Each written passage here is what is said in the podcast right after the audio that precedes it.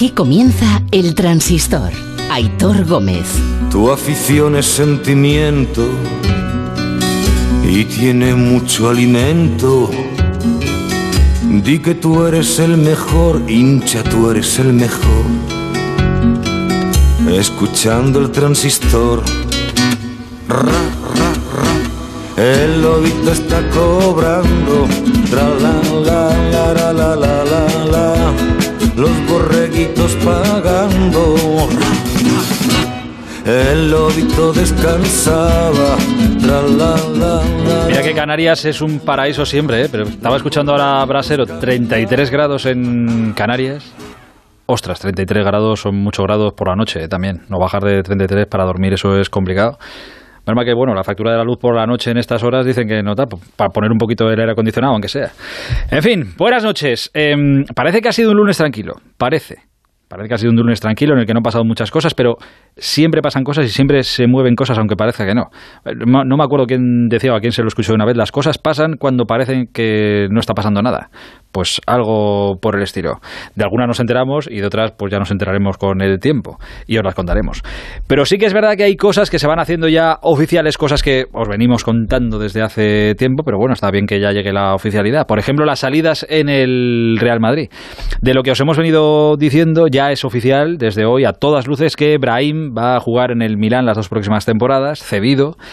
Y lo que os dijimos, esta cesión tiene una opción de compra para el Milan en la primera temporada de 22 millones, pagarían 22 millones para quedarse con el jugador, y el Real Madrid se guarda una opción de recompra para la segunda temporada por 27 millones.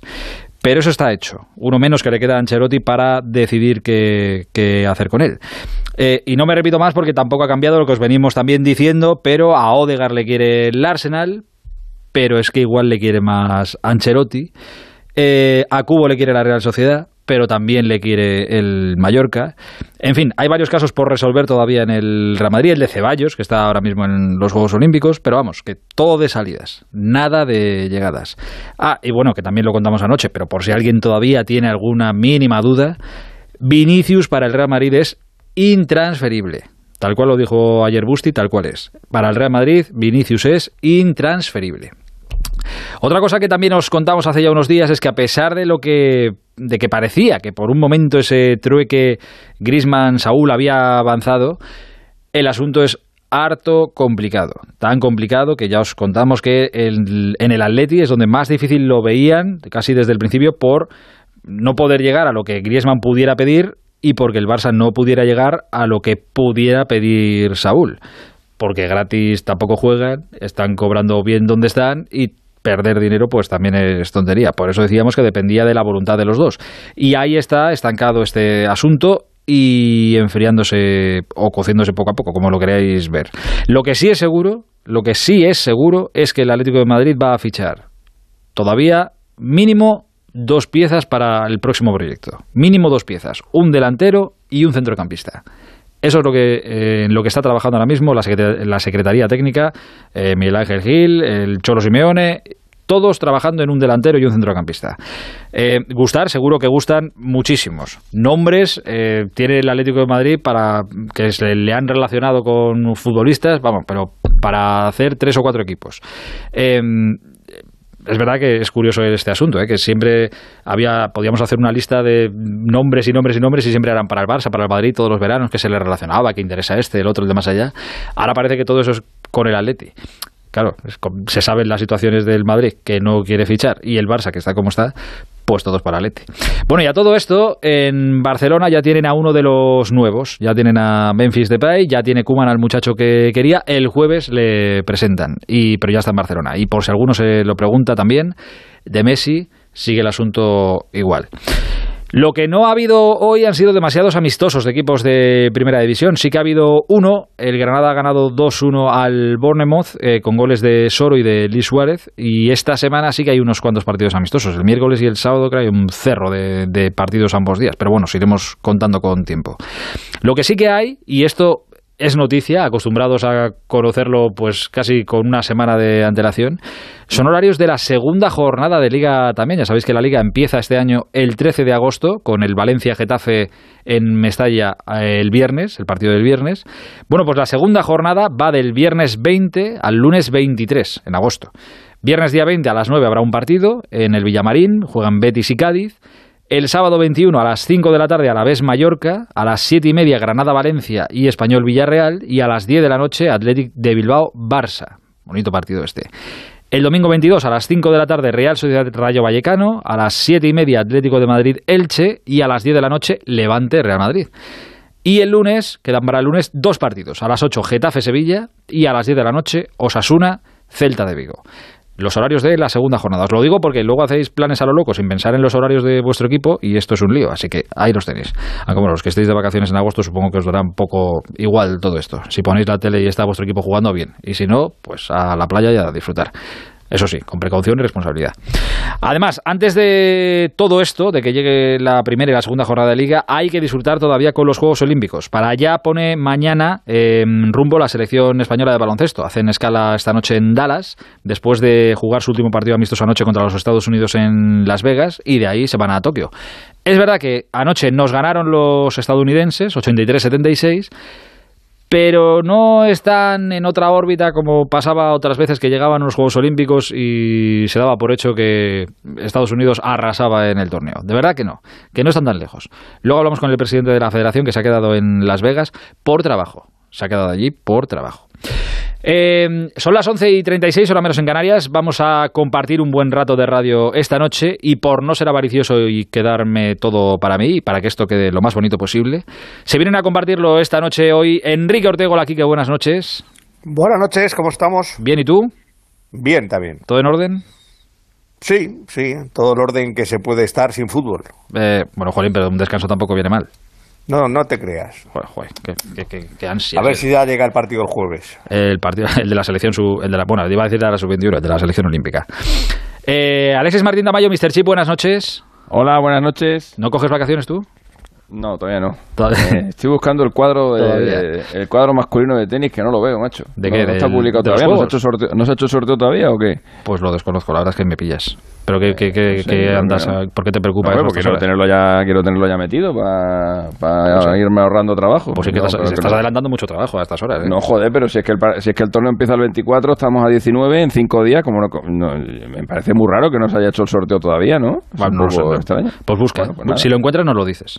Vale, vale. Busca y si lo encuentras, nos lo, nos lo cantas. Se viene también esta noche Huguito Condes. Hola, Hugo, buenas noches. Hola, ¿qué tal? Aitor, buenas noches. ¿Todo en orden? Todo muy bien. Me alegro. y se viene también esta noche, que hay muchas cosas que comentar de, de Valencia o que pasan en Valencia. Eduardo Esteve, Onda Cero Valencia, buenas noches. Hola, Aitor, buenas noches. A Edu se le nota en la voz. Os pido que le tratéis con cariño esta noche porque está de depresión postvacacional. Sí. Edu es de los que hace ya unos días y viene hoy con, pues eso. Primer día, sí. Pero Edu, Edu es de los que le gusta su trabajo y le tira todo el año de vacaciones. Oye, pues también es verdad. No, no, si el trabajo no gusta. esa de haz lo que te gusta y no tendrás que trabajar nunca, ¿no? Ya, ya, sí, bueno. Pero de vacaciones. está la otra esa de fueron a por trabajo y le comí. Eh. Ya, sí, sí, esa es otra también. Sí, sí, esa es muy, muy conocida también. Que oye, que Mr. Che, tú, tú estás preocupado por Pablo Andújar, ¿no? Por cuándo juega el, el No, estoy preocupado por todo el mundo. Ah, vale, vale. todo el mundo. Es que como tiene tantos intereses en, Ah, el jueves me dice Bustillo que es el sorteo. Es que han salido Joder, hoy. macho, o sea, van a sortear el jueves y el jueves por la noche se van a poner a jugar ya. se han marchado hoy a Tokio. Hoy es el día que se han ido a Tokio. Pero, pero ¿qué problema tiene? Pero si los grandes, en, los, grandes la mesa sí, el sorteo se hace dos días antes de empezar el torneo. Claro. Ya, pero bueno, yo, y, el orden de juego no lo tienes hasta el día antes. ¿eh? Yo quiero que yo quiero tenerlo todo preparado ya. Joder, he metido hoy, he metido todos los calendarios de fútbol, de balonmano, de baloncesto, de hockey, de, de hockey hierba, eh, de voleibol, eh, de, de waterpolo y, y, de fútbol. Me falta el tenis nada más y no sé qué pasa. ¿Cuántas horas de media en estos juegos? ¿Cuántas horas piensas dormir no lo sé, tío. No lo sé, no lo sé. No preguntes, no, preguntes lo que no puedo responder. Pero, escúchame, ¿de verdad tú duermes? Porque entre la Copa América, el, la Copa Oro, la Copa de Oro, la Copa Oro, en fin. La Copa Oro está, con, un respeto, ¿eh? La Copa de Oro está con un respeto. No le interesa a nadie, pero Alexis No le interesa a nadie, no, le interesa a ti. Te interesará a ti. Ay, me hace Te gracia interesará a ti, que te Y pasa- así todo que el te día en pasas la- Twitter está ahí. Que te pasas la vida, que te pasas la vida, que si el fútbol de selecciones molesta, pues luego cuando llega la Eurocopa, bien que pierdes el culo, ¿eh? Luego cuando llega la Eurocopita, bien que pierdes el culo por estar ahí y tal, y hacer programitas y Ay. tal, ¿eh? ¿Sabes qué pasa? Qué que, luego en el Twitter pone los alias de las selecciones y no entiendo ninguna. No sé, no, no sé cuál es ninguna. Ah, Pues es, favor. es- es el único que le da bola al- a este torneo. A la, Sí, sí, la es verdad, sí. Está ahí a, a tope. Es verdad, compró los derechos gol y lo están retransmitiendo el torneo entero. Sí, sí, gol, fenomenal. todas las noches. Sí, yo lo respeto todo. Me parece maravilloso. Pero para, que para digo- que luego Ortego diga que no hay fútbol, ¿no? Claro, dice, que es el, mira, dice que es el único, está sopiando que hay una televisión eh, de- eh, española que ha comprado los derechos de la Y Copa en, y en abierto. Y en ¿no? abierto, correcto. En abierto. Quique, luego pasa que tienes que trasnochar un poco, pero Claro. fútbol tienes si quieres. Pues mira, ayer te voy a decir una claro. cosa. Ayer estuve intercambiando de mensajes con Pablito Blanco que estaba viendo el partido de Estados Unidos-Canadá, que fue un gran partido. Algo que no trincar de en que Sevilla. fue al- y, a- y además fue a las 11 de la noche, o sea que fue una hora prudente. No sé si Ortego lo vio o no, pero... No, no lo vi, no lo vi, no lo vi. Pues hay partidos muy guapos ahora, macho. Yo, quiero saber... Ten en cuenta que Me enchufaré, en cuenta que en Pablito- la televisión en la que colaboro, o sea que no tengo. Pablito- Haz patria. Pablito Blanco está en Irlantilla ahí, el tío hace calorcito, tal, a esa hora le viene perfecto ver el fútbol. Pablito. yo, yo quiero saber la selecta, ¿qué selecciones? Eh? La selecta. El Salvador. El Salvador, fíjate. Así estamos. Oye, La eh, selecta es El Salvador. El tri es México. Fíjate cómo, cómo estaremos para, para estar así a- al comienzo de- del programa. Es de, yo, de verdad, es de los La meses Copa de. Oro, En lugar de decir que, que Varane lo tiene prácticamente hecho con el Manchester Ah, pero United, está estamos dicho. hablando aquí de la selecta y, y- y de la tri- y del tri. Pero eso está, el eso está dicho, eso está dicho me, de. me parece tiempo. bastante más interesante que lo de Barán, que ya lo adelantamos aquí en- hace, hace cuatro meses. Correcto. Otra, otra cosa. Ya, pero hay un momento que las cosas se, se confirman, claro. Exacto, Se dicen está, tantas cosas está. con meses de antelación y unas se confirman y otras no. Pues ya está, confirmada. la- en este caso se va a confirmar. Pues ya está, Barán confirmado, se va al Manchester United. Siguiente tema. Siguiente tema. No, no, que, no, ¿Qué más de- quieres hablar de Barán? No, no, de, de Varane no, pero Varane se va a marchar, se va a marchar y ya está. Pero sí que quería preguntarle aquí que, que anoche eh, Valdaro me lo dejó ahí, bueno, no le parecía bien, estaba ahí entre tinieblas. Eh, ¿Tú crees que, que hace bien el Madrid quedándose con lo que se queda y sin fichar nada más? Es que yo creo que, que no puede. Yo creo que económicamente no puede. Está esperando a finales de, de, de agosto a ver si puede hacer la operación Mbappé y. Ah, Pero igual y estás, hipoteca- igual hipotecando mucho esperando a eso, ¿eh? Todo al rojo. ¿eh? Claro. Bueno, ya, pero es que el problema es que las cuentas no le cuadran y, y, y no- y- y no se va a meter en otro. O sea, ellos han hecho su composito de plantilla, eh, creen que cuentan con una plantilla bastante competitiva, tienen que salir gente todavía y luego hay cuatro o cinco jugadores que van a estar jugando en el Castilla y que van a estar subiendo al primer equipo cada vez que Ancelotti lo considere oportuno. Entonces, eh, eh, es que ellos cuentan con esos cuatro o cinco jugadores jóvenes que ya fueron apareciendo el año pasado casi todos a lo largo de la temporada y bueno, pues este año con un año más. Y es que es lo que tiene. Yo no sé si le va a llegar o no le va a llegar, pero, pero no se van, no, no, quieren volverse locos con, con más cosas. Sí, pero hoy por hoy la plantilla del Real Madrid es la del año pasado, sin Ramos ya y sin Varane. Bueno, y sin con- en pero con y con Alaba. O- y con Alaba, con Álava o con Alaba, con Odegar. Eh, Sí, bueno, pero eso con- el año pasado ya no los quisieron tener, quiero decir. bueno, pero este año lo van a tener. No lo Es decir, quiso tener el eh, entrenador que tenía el año pasado, que no es el mismo no es el este. mismo. Claro. Y vuelve Ceballos Y- y, Bale y un nuevo Hola. Busti, buenas noches. Buenas Claro. Eh, me ha saltado, aquí como un, ha saltado aquí como un espontáneo porque quiere contar alguna cosa de quiere contar alguna cosa de Madrid. No le toca al Madrid a Bustillo que te la lía. Por eso, ha, ha- ha escuchado Real Madrid y ha dicho, voy para allá que tengo, que tengo algo que contar.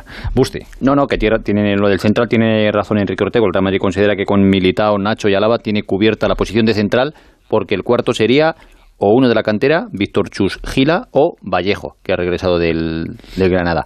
Y esa posición, aunque se vaya Barán, en principio no se iría no se iría a reforzar.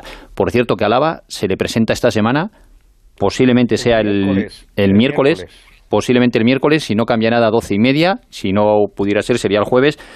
Le van a dar a elegir el dorsal que quiera, de los que hay vacantes, o sea que puede elegir el 4 de Ramos. coge el 4, se corona. Pues eh, se lo van a dar a Está elegir. libre, ¿eh? ¿eh? No Está sabe libre. si esperará por el 5 de Barán, si va a pedir el 4 de Ramos, porque el 8 que él lleva con la selección austríaca lo lleva Cross y el que lleva en el Bayern de Múnich el 27 no puede llevarlo porque aquí tienen que llevar del 1 al 25 y a partir de ahí los jugadores del filial. Con lo cual, Pero vamos, que, que puede pida- coger el 4 que pida de tranquilamente. Alguien tendrá Que que, pida el de cogerlo. ¿no? O, eso se retira la camiseta, ¿no? Que Claro, no, no, pues, camiseta. No, no, no, no pasan se- jugadores y no se retiran no camisetas. nada, nada. por eso lo digo. si quiere pedir el 4, puede aparecer con el ¿Tú 4. retirarías la camiseta de Ramos, Busti, o no? Eh, no me gusta eso de retirar camisetas porque el, el- Claro, es que si no, el 1 de Casillas tampoco estaría ya. Exacto. Y Bueno, bueno. el 5 de hierro ¿Cuál- tampoco. cuál, eh, si tuvieras que retirar dos camisetas en la historia del Madrid, Busti, ¿cuáles retirarías? Uf, aquí, la, aquí las tendría que, no, no, tendría Aquí que empezar a Qué difícil, ¿eh? tendría que empezar a pensar, sí. Hombre, el 9 de Di Stéfano. En- No, no, pero me ha dicho En la- eso, no, me- en la camisetas, que Busti- camisetas de gente que Busti haya visto. en la historia del, del Real Madrid, yo creo, de hombre, de los que he visto, pues el más importante de, de los últimos años ha sido sin duda alguna a lo mejor Cristiano Ronaldo. O sea, retirarías El el siete. 7 de Cristiano. De lo, de lo- El 7 de Cristiano. con lo no de cual, ya no, puede- con El lo cual siete ya no de puedes retirar el de Raúl porque El 7 entonces de porque se hubiera, Cristiano, porque se de hubiera retirado el Raúl, de Raúl. de no. Butragueño. Ah, no, pero Busti, Busti retiraría el 7 de Cristiano y cuál más. son, son muchos son muchos jugadores. Eh, no lo sé, en su día, a lo mejor de cuando empecé a ver fútbol en el Bernabéu, retiraría el 9 de Hugo Sánchez. El 9 de Hugo Sánchez. En- en la pues época- ha ido- pues ha ido, ha ido a decir dos que son complicados, ¿eh? Eh, no, no, te digo de la época de entonces. Luego sí, más adelante el uno de no, Casillas, que- es que no sé, cuidado, serían, eh. serían muchos. Bueno, no, no os pongáis a bolsoverita que Busti tiene cosas que contar todavía. No, eso te voy a comentar, que la presentación de Álava, como dice Ortego, posiblemente sea el miércoles, si no es el miércoles sería el jueves, y están solo pendiente del dorsal, que en principio puede ser el, el 4 de Ramos, le van, a dar a, le van a dar a elegir. Y otro de los jugadores que se puede marchar en esa buena relación que tiene ahora el Real Madrid con el Milán es Odriozola. En este caso sería cesión, también con posible opción de compra, pero Odriozola en principio no entra en los planes de jugadores indispensables para, para Ancelotti. Está bien cubierto el lateral derecho con Carvajal y con Lucas Vázquez. Bueno, eh, luego pasará lo que tenga que pasar la, la temporada. Insisto, no, no quiero escucharos a los que decís ahora que está bien y tal, y luego lo que no se escuche Alexis, esto va por ti. Y luego no digas en noviembre es que había que haber fichado otro, igual, tal, no sé qué, no sé cuánto. ¿Pero por quién hablas? ¿Por el Madrid, dices? Sí, sí, claro. Ah, bueno, por claro, fichar otro central, ¿no? Yo, yo con el Badajoz va muy bien. Estamos Ah, sí, fichando. no. Tú ahora con los Juegos Olímpicos y eso ya, importante. ya tienes A mí me bastante. está recordando un poco al Valencia del año pasado, ¿eh? regalando futbolistas y vendiendo futbolistas. No, vendiendo no los cede. Y no comprando nada. El, Madrid los cede. El Madrid tiene 32 en plantilla, Eduardo. Tienen que sacar a No, no, jugadores como tenía sea. un montón el año pasado. ¿eh?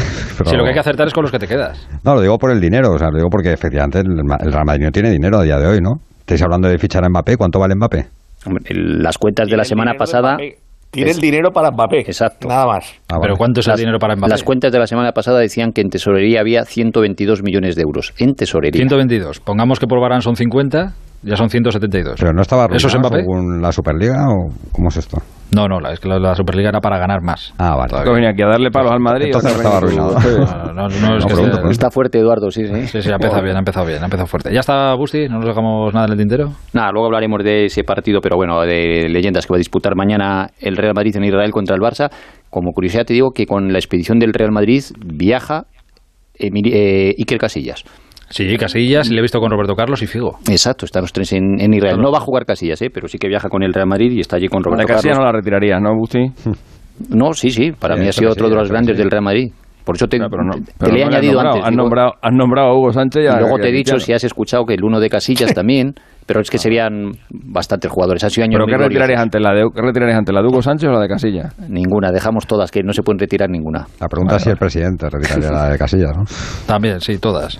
Dentro de 100 años, pues nuestros nietos y bisnietos verán jugadores, claro, con todas las camisetas retiradas, pues uno que jugará con la 174, Claro. otro con la El 2350. Madrid, el Madrid Bustillo eh, tiene retirada la que tenía que tener retirada, que es el 10 de Fernando Martín. Ya está, punto. No hace falta más. Ah, el baloncesto. Sí, Es pero porque es en que- baloncesto sí que se retira. El baloncesto es otro, es otro asunto, es otra, es otra historia. Eh, oye, más asuntos de que quería hablar yo con vosotros. eh, Gracias, Busti. ¿eh? Quédate, eh, aquí sigo escuchando, Es tu casa, acaso. Es tu casa, es tu casa. Eh, no, quería preguntarle a, a Hugo, es que lo contamos también el, el otro día y parece que ya por inercia el asunto Griezmann-Saúl, Griezmann-Saúl sigue ahí, sigue ahí, sigue ahí. No, no, pues el asunto Griezmann-Saúl se va enfriando esto y cada día se enfría incluso un poquito más. Pasa que esto va ligado a lo gordo de Messi, pero vamos, que en el Atleti siguen pensando exactamente lo mismo.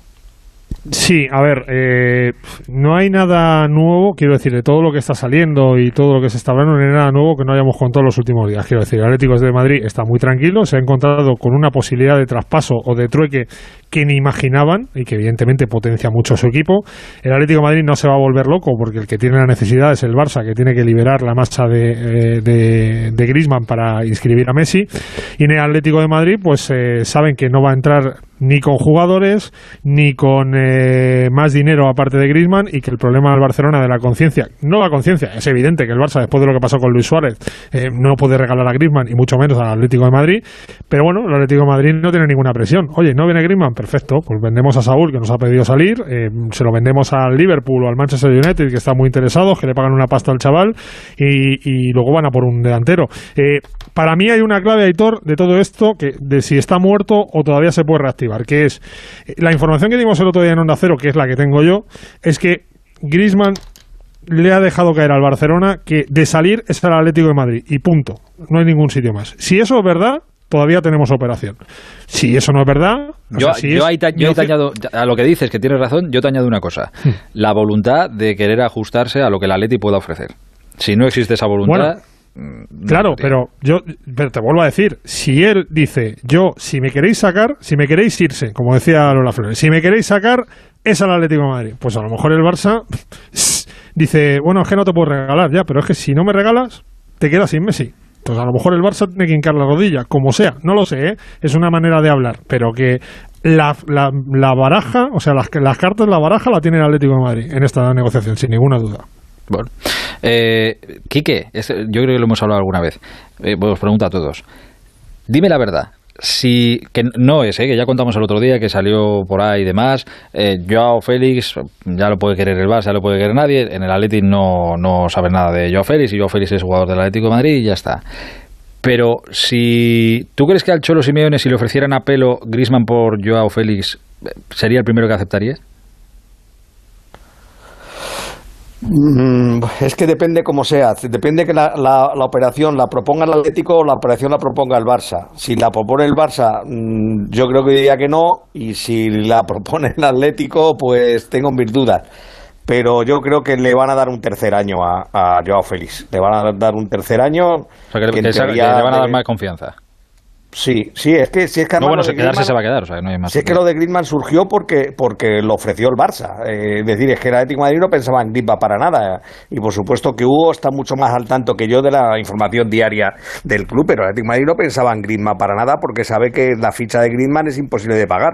Mm, Y bueno, cuando se lo proponen a pelo, dicen, bueno, cambio por cambio, Atlético de Madrid dice, bueno, me puede interesar si Griezmann se rebaja un poco la, la ficha y le damos dos años más para, para cuadrar. Pero claro, si es que ahora de repente, después de que era un cambio jugador por jugador, el Barça se da cuenta, hombre, que se lo vamos a dar gratis del todo y, y tal, pues, no, pues ahora danos algo. Y cuando dan- dice danos algo, es cuando el Atlético dice, no, no, yo no te doy nada. Eh, ya tengo yo que hacer mis cálculos para intentar pagar a Griezmann como para darte a ti algo. Y, y por eso se está... eh, no se ha hecho la operación todavía o se está alejando o, o está complicada, vamos. Ah, eh, me ha parecido escuchar a Alexis por ahí. Ay, pero papi, dame algo. Qué burro eres. De verdad. Eh, no lo sé. Oye, sería, sería la leche que Griezmann acabara en el, en el Atleti y que el, y que el Atleti volviera a ganar la Liga. Ya, yo, ya sería, sería ya como, como Star Wars 3, ¿no? La primera Star Wars 1 de David Villa, Star Wars 2 de Luis Suárez y Star Wars 3 sería ya con Griezmann, ¿no? Pero Ya por eso- la- de Griezmann en el último partido. Por eso en Barcelona ya- tenían claro que no va a pasar lo que les ha pasado con Luis Suárez, que no van a pagar un duro si se Claro, diera la una- operación. hay- que no van a Pero el problema de. Barcelona es que, es que el problema de Barcelona es que no es que el- la trampa la tienen en casa. Es que O sea, es tienen, es que si quieren quedarse con Messi van a tener que hacer algo que al que no les guste. Eh, y, a lo- y ese algo que no le guste, pues puede ser darle a Griezmann al Atlético de Madrid o, o a otro equipo, al que sea, pero algo que no les gusta lo van a tener que hacer porque si no, no pueden asumir el, el- el salario de Messi. Y eso que se ha Es bajado que el Alexis, la gran 50%, ¿eh? diferencia es que es que a Suárez lo regalaron porque quisieron y a Griezmann lo mismo están obligados a regalarlo. Claro. Esa es la gran diferencia. Así es. Eh, está por ahí además nuestro compañero José Agustín Gómez. Hola José, buenas noches. Hola, buenas noches. Aquí no se regala nada que somos catalanes. Sí, sí, no se regala nada. No se regala nada. Hay un. Bueno, Bueno, Luis Suárez fue claro, pregunta, pregunta- esos temas los lleva Bartomeu, los de los regalos. A, a ver, hay una cosa que está clara y, y yo hay un, hay un aspecto que no, mm, no creo que ningún jugador se quiera meter en esa guerra y es quedar como el malo de la película el que ha impedido que Messi siga en el Fútbol Club Barcelona. Ningún jugador Al jugador, que al están en el jugador les da- escaparate les les da interesa igual. eso. Pero a los jugadores les da igual. No, ¿tú, tú crees que Griezmann Vamos. se arriesgaría a quedar mal, a quedar como el malo y tener que aguantar los pitos del, del Camp Nou durante lo que dure su contrato? Pero tú crees que Griezmann está, va a palmar muchísima, muchísima, muchísima pasta solo para que Messi se quede allí y esté No, no, pero, pero no, no tengo yo tan claro que el jugador se pueda cerrar en banda a decir que solo quiere ir al Atlético de Madrid. El Barça ya está abriendo otras vías y está mirando la Premier eso League, que decía- sí que tienen dinero. Perdona, José, por eso decía yo que para mí es clave que la información que nosotros teníamos es que Griezmann le había dicho al Atleti o al Atleti, a ningún sitio más. Si, si es eh, al Atleti solo, perfecto. Ahora, si es el Atleti es la opción preferencial, pero no cierra otras vías. Ahí ya abrimos otro, otro melón.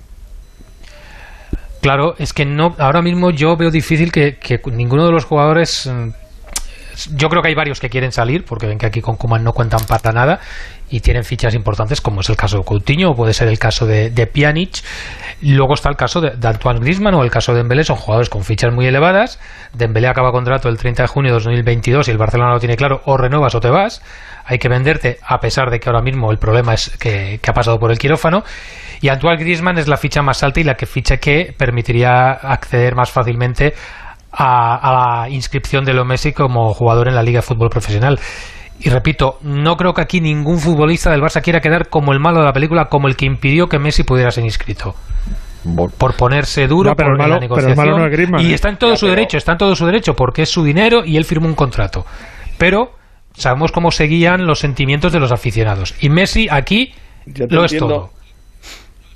Entiendo lo que quiere decir, pero es que en este caso no solo sería un jugador, serían varios. Es decir, no, no, no solo necesita el dinero de Griezmann, necesitan el dinero de Griezmann más el dinero de que Busquets se rebaje, que Sergio Roberto se rebaje, que Jordi Alba se rebaje. Es decir, claro, necesita el dinero de todos para poder llegar a, darle a, entonces ya eh, entre todos se, se, repartirían las culpas, es decir, nadie se sentaría señalado por yo fui el que el que por mí no se pudo inscribir a Messi, no, es que es el caso de Griezmann más tres o cuatro jugadores más. Entonces, claro, ya no es lo mismo, ¿no? Ya no hay ese por sentido eso de único. Por eso esta semana eh, el club ya quiere reunirse con los representantes principalmente de los capitanes eh, Piqué, Busquets, Jordi Alba, Sergi Roberto, fichas altas, para que intentar convencerles de que sigan el ejemplo de Leo Messi con sus sueldos. No es el mismo que va a cobrar Leo Messi. Una rebaja importante para que permita al club sanear o al menos aligerar lo que es ahora mismo el límite salarial. Eh, quiere que todos tomen ejemplo del capitán, del argentino, y se rebajen. En los jugadores que si echamos un poco la vista atrás, hace tres meses estaba en la lista de, jugadores que había que enviar fuera del club. Jordi Alba, Sergi Roberto, Busquets eran tres nombres propios que todo el mundo parecía colocar como tres candidatos a marcharse. La Eurocopa ha cambiado para algunos la opinión de Busquets, también la de Jordi Alba, Sergi Roberto ha estado siempre diciendo que él quiere seguir. Pero todo el que quiera seguir, la porta lo tiene muy claro. Tiene que rebajarse la ficha. No, no, sí, pero otra cosa es cómo lo ve. A ver, yo entiendo que los jugadores se bajarán la ficha, pero porque es un bien para el club. No creo que se lo vendan como, oye, necesitamos que Messi se quede, necesitamos cajas y que bájate tú el sueldo para que le podamos pagar a, él. Están hablando de bajarse un 40%. No, no, claro, claro, es que es mucha pasta. Es que es mucha pasta, pero claro, es que va la supervivencia de, del club de por medio. Pero es que el Barça, para engrasarlo de Messi, creo que lo decía antes Alexis, es que todo depende de para encajar a Messi tienes que hacer un montón de movimientos, pero te tienen que salir todos esos movimientos. Em, claro, por eso el Barça no entiende que los representantes de un chaval como Ilais, que todavía tiene que demostrar mucho, tengan unas pretensiones elevadas para renovar. Entonces, eso en el Barça no lo entienden. Primero demuestra y luego hablamos. Que la situación económica es para todos. No solo para algunos, también para los que están ahora mismo negociando renovación. No, me callo, yo soy el representante de Ilays, ha visto todo lo que se ha firmado en el Barça, ha dicho, joder, pues yo también quiero lo mío. Claro, pasa que ahora ya ha llegado años tarde. Eh, tenía que haber llegado un par de años antes. Eh, dame dos minutos y seguimos hablando de esto y muchas más cosas. El transistor. Aitor Gómez. Piensa en todas esas cosas que ahora no dejarías para mañana. Celebrar mil y un cumpleaños, llenar tu mochila de experiencias, correr hasta llegar al infinito. ¿O mudarte a una casa con jardín? No dejes para mañana lo que Gilmar puede vender hoy. 91 131 67 67. Gilmar.es Ford Kuga híbrido enchufable. Carga cuando frenas, mientras conduces y cuando lo enchufas. Pasa al siguiente nivel en la vida real. Consigue tu Cuga híbrido enchufable con Ford Renting sin entrada y con todo incluido por 14 euros al día. Con seguro, mantenimiento integral, vehículo de sustitución, neumáticos ilimitados, plan Moves 3 incluido. Solo hasta fin de mes. Condiciones en Ford.es. Ford. Acercando el mañana. ¿Problemas de humedad? Iberdeco Humedades es la solución. Devolvemos la salud a tu vivienda con nuestros tratamientos antihumedad definitivos, de principio a fin, hasta 30 años de garantía. No lo pospongas más. Solicita ahora un diagnóstico gratuito en iberdecohumedades.es 910 3110. Más de uno Madrid. Todo lo que ocurre en tu barrio, en tu distrito, en tu ciudad. A las doce y media de la mañana, Pepa G actualiza los datos más cercanos. Tiempo, tráfico, noticias, deporte. La situación real en las calles de Madrid. Información, entretenimiento y compañía. Más de uno Madrid. De lunes a viernes a las doce y media de la mañana con Pepa Gea. Te mereces esta radio. Onda Cero. Tu radio. Smartphone, tablet, PC. ¿Tienes más de un dispositivo? Sea cual sea, Onda Cero va siempre contigo. Descárgate la app en tu tablet o smartphone. Suscríbete a tu programa preferido a través del podcast. Escucha la radio en directo en tu PC, desde cualquier lugar del mundo. OndaCero.es. Más y mejor. En Onda Cero seguimos en el transistor. Aitor Gómez. Y con Mr. Chip, y con Kike Ortego, y con Eduardo Estevi, con Huguito Condés, y con Busti, que está por aquí, y con José Agustín Gómez. Eh, antes de que José nos cuente lo que nos tenga que contar de, de PAI y más cosas que pasan en Barcelona, Alexis, estábamos aquí eh, preguntándonos, Busti y yo, todos estos esfuerzos que le van a suponer al Barça eh, el intentar cerrar la continuidad de Messi, ¿valen la pena? Hombre, pues es lo que iba a decir yo. que, que no sé si realmente merece la pena el el, el, no ya por los esfuerzos que haga, que bueno, oye, que, es lo que se le exige a, a, los directivos del Barça, que, trabajen y tal, no, lo digo de cara al futuro. Al final eh, tienes que plantearte para cuánto tienes a Messi eh, y para cuánto tienes eh, a todo lo que te tienes que quitar de en medio y de quién vas a tirar cuando ya no esté Messi. entonces, no sé, tú por ejemplo ahora, lo que dices, ¿no? Por a lo mejor por retener a Messi no le puedes subir a Elaine Moriba, se te cabrea, se pira, lo que sea. Tienes que darle a Griezmann a no sé quién. Eh, entonces, dentro de dos, tres años, todos esos jugadores siguen estando vigentes, Griezmann, Ilais y tal, y Messi ya no estará. Eh, ¿Merece la pena? ¿Realmente? no sé, macho. Yo eh, veo que el, el, Barça ha ganado una de las últimas diez Champions y las dos últimas ligas no las ha olido. Entonces, realmente no sé si, si, si la presencia de, Messi es tan crucial eh, para, para el Barça y para comprometer de esa manera su, su futuro. Entiendo también que obviamente que la porta pues no quiera no quiera que, que, le, señalen, ¿no? Eh, Eso sí, los jugadores no sé, pero al presidente sí que le señalarían, ¿ves? sí, bueno, pero pero la gente tiene que pero la gente tiene que aprender a pasar página. Eh, por ejemplo, el Madrid, dime. Te, te digo una palabra clave, sponsors. Con Messi son unos, con unos precios y sin Messi son otros. Bueno, sí, vale, pero pero eh, a lo que vamos. No, no, vale, no. Eh, ahora mismo el problema del Barça es precisamente el dinero. y de tener a Messi a no tenerlo varía mucho. Ya, pero ahí mete, también que Messi te cuesta 100 millones, ¿eh? A ver un momento, a ver un momento. Eh, ¿Cuánto te llegan por sponsor de Messi? No, pues sabe, sabe Dios, si lo supiéramos lo habríamos contado, no lo sé. No sé, a ver, por ejemplo, hacemos las cuentas rápidas. Si por Messi te llegan cuatro de sponsor y Messi vale dos, perfecto. Quédate con Messi, quédate con Griezmann, quédate, sube el sueldo de Elias y perfecto. Si por Messi eh, te llegan dos de, de, sponsor y Messi te cuesta dos, bueno, lo comió por lo servido, perfecto. Igual no le puedes subir a Elias y tal, a Griezmann te lo puedes quedar, pero si por Messi llega uno y Messi vale dos, eh, entonces, casi prefiero que no te llegue ese uno, pero no te tengas que gastar el dos y puedas quedarte con tíos que dentro de tres o cuatro. O sea, todo depende de esos ingresos que tú dices que están, que están llegando, porque si realmente llegan tantos ingresos por Messi de, sponsor, ¿por qué tiene ese problema económico el Barça? Si realmente la llegada de esos, de esos ingresos es superior al sueldo de Messi, entonces no tendríamos, no estaríamos hablando de ningún problema, ¿no? O sea, el Barça económicamente sería solvente, ¿no? Eh, perdona, el agujero que el Barça tiene es importante o sea, no, no, todo puede ir destinado únicamente a, pagar las fichas de los jugadores porque hay también otras deudas. Pero cuando hablas con los responsables del Barça, te dicen que es imprescindible la continuidad de Messi por el tema sponsors. O sea, cuando ellos lo, lo, dicen de esa manera tan clara, es que los números salen. Es que los números salen con Messi de una manera y salen sin Messi de otra.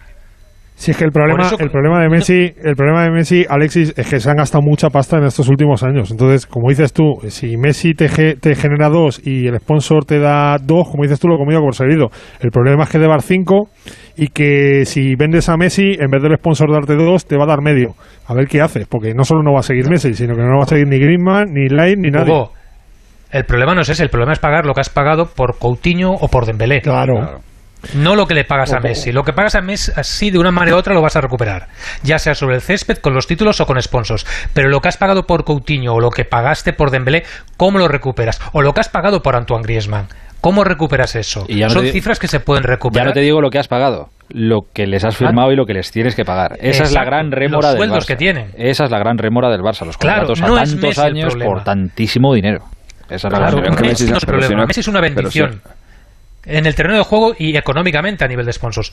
El problema es jugadores que te han costado lo que te han costado con fichas que no están a la altura de lo que han ofrecido sobre el terreno de juego Pero y que luego a nivel de entonces, sponsors entonces, tampoco te dan. entonces la frase esa de que hay que soltar lastre para poderte quedar a Messi es falsa, ¿no? No, hombre, no. No, no es real. Claro, tienes que sacar para, Entonces- liber- para liberar entonces, entonces, claro, pues límite ver, salarial. A ver, pues entonces, entonces sí es un problema Messi. No, pero no, Desde el en- momento- enti- no, desde no, el entiendo, momento- entiendo dónde vas, desde el pero momento en el que te obliga, desde el momento en el que te obliga a, a vender a otros jugadores. Sí, Que, pero- claro, pero entiende- Te obliga a la mala gestión anterior. entiende que quedarte Pero a, si me da quedarte igual, a Messi eh, de- aunque- pero como si, pero como si, como si es la mala gestión de- del de ahora, ¿qué más da? El problema No, es que el problema está ahí. pero ¿Qué que más da de quién sea la culpa? que quedarse a Messi eh, Messi solo es infinitamente mejor que quedarte a Pjanic, a Umtiti, al otro, al de la moto y al de más allá. Hombre, si me das, Entonces- si me das esos nombres, sí. Claro, Si pero, das esos nombres, sí, está, pero, pero si me también tiene que quitarse si a alguien da- gordo. Pero claro. Es y, si, y si fuera el Griezmann que vimos en el Atlético de Madrid en el Barça, pues seguramente la gente tendría sus dudas.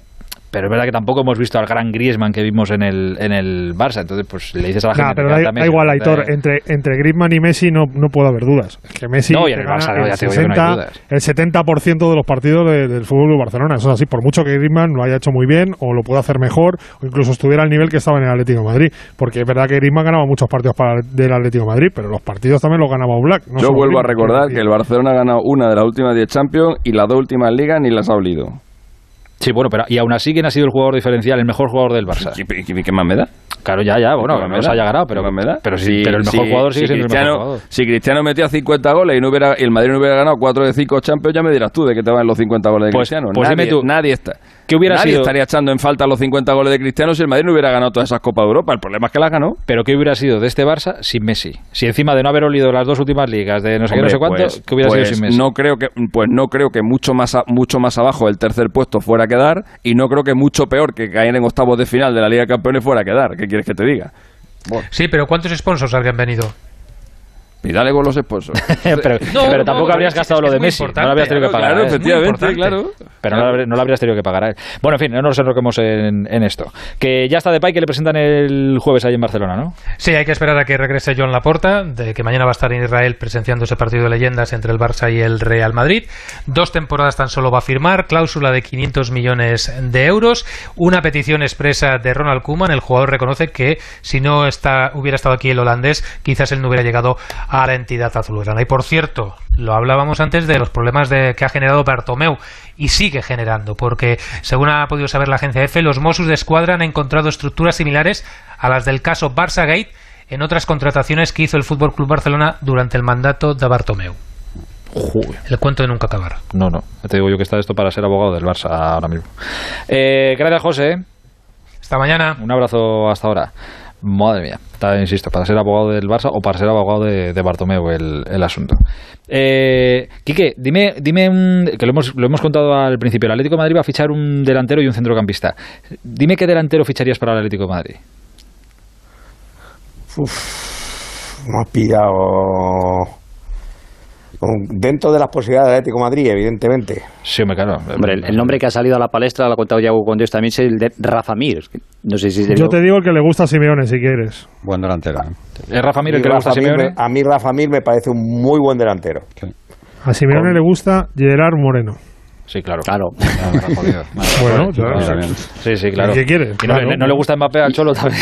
Y Fernando Ross dice que se llama 100 millones de Así- euros. Y eso ya no le gusta ni a así Simeone me- ni a Miguel a- Ángel. A Simeone le gusta Gerard Moreno. No te he dicho Mbappé, le he dicho. A Simeone le gusta Pues Gerard Rafa Moreno. Mir, Rafa Mir sería un buen delantero. Rafa Mir tiene, eh, tiene más que remate de cabeza, porque parece que es un jugador fornido, un delantero centro de estos, pero es un jugador que hace cosas con los pies que no los haría si no tuviera un talento y una calidad individual dentro, porque ha metido goles este año preciosos de, de, de a primer toque, tras un regate corto, remate, y luego aparte de eso te asegura una buena presencia en el área y te asegura juego aéreo en el área de ataque, que es lo suyo, y en la, en la tuya a la hora de defender también lo saque de esquina. Será por lo bien que va- me parece un jugador muy completo. Será por lo bien que va de cabeza, o por lo corpulento, por lo pero me recuerda a Fernando Llorente.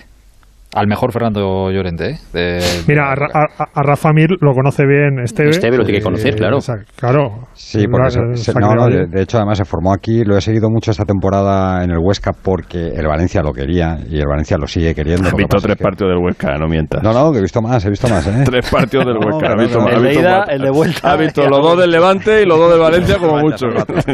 No, que yo como tú, que me quedo a ver la, la- la- Sí, la sí, Copa sí, Oro. sí. Sí, eres el tipo.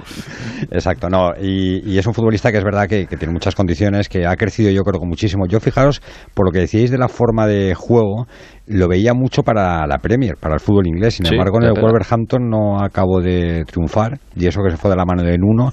¿Os acordáis que debutó con 17 añitos, muy joven, en, en una Liga de Campeones? Que ahí yo creo que eso le perjudicó porque aquí se dijo en Valencia que, debutaba porque su representante era el mismo que el de Nuno, es decir, que era Jorge Méndez y que por eso debutaba y no por méritos propios, pero luego ha crecido muchísimo. Yo, de verdad que es un delantero que, que al Atleti le vendría muy bien. ¿A quién pertenece? ¿A quién pertenece? Al Wolverhampton, ¿no? Wolverhampton, Sí, pero todo en... Sí, en el claro. Huesca estaba cedido. Sí, Sí. sí, O sea, que por- por- todo por- propiedad. Vale, vale, vale. Yo, mira, con, con Aitor, con Rafa Mir yo tengo una duda, bueno, con Rafa Mir y con el 95% de los delanteros que lleguen, que, que puedan llegar al Atlético de Madrid esta temporada, eh, salvo que salga el truque de Griezmann, prácticamente a cualquiera que venga. El problema es que vas a venir a competir con Luis Suárez y en principio vas a venir a ser suplente de Luis Suárez y a jugar, bueno, a competirle y a jugar minutos para darle descanso al uruguayo. Eh, Rafa Mir ha hecho un temporadón siendo protagonista en el Huesca. Yo no sé si siendo un chico que va a competir con Suárez y que va a jugar bastante menos partidos, repito, no, so- no, no estoy hablando en concreto de Rafa Mir, sino del 95% de los delanteros que pueden llegar al Atlético de Madrid puedan dar ese rendimiento como el que ha dado el Huesca, claro. Ya está, claro, es que lo- los dos a la vez es demasiado para el cuerpo, ¿no? Tampoco te cae tampoco, No, sí, claro, habrá momentos, porque habrá momentos, pero claro, otra cosa es que te venga Griezmann, que se viene y Pero- juega titular desde el, desde el día después de firmar, pero claro, Los dos a la vez. Los dos a la vez es complicado. Está Correa, Sí, sí, está Joao Félix, claro. está Carrasco. Uf. Hombre, si viene Griezmann no viene ninguno. No, no, claro, Eso es evidente. No se vayan a dar esto. Pero que está, que está complicado, insisto, ¿eh? que está complicado lo de lo de Griezmann, que eso es, eso es así. Eh, Edu, por cierto, que, que es que ayer se habló mucho por la noche, estaban las redes sociales estas estaban incendiadas. ¿Qué hacía Guedes en Sevilla?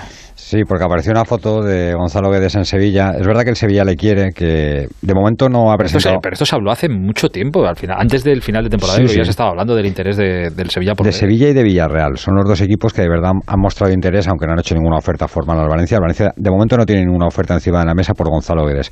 Es verdad que en la Eurocopa no jugó ni un solo minuto, es decir, que el Valencia esperaba que se revalorizara en la Eurocopa con Portugal y no disputó ni un solo minuto. En algún partido incluso se quedó fuera de la convocatoria.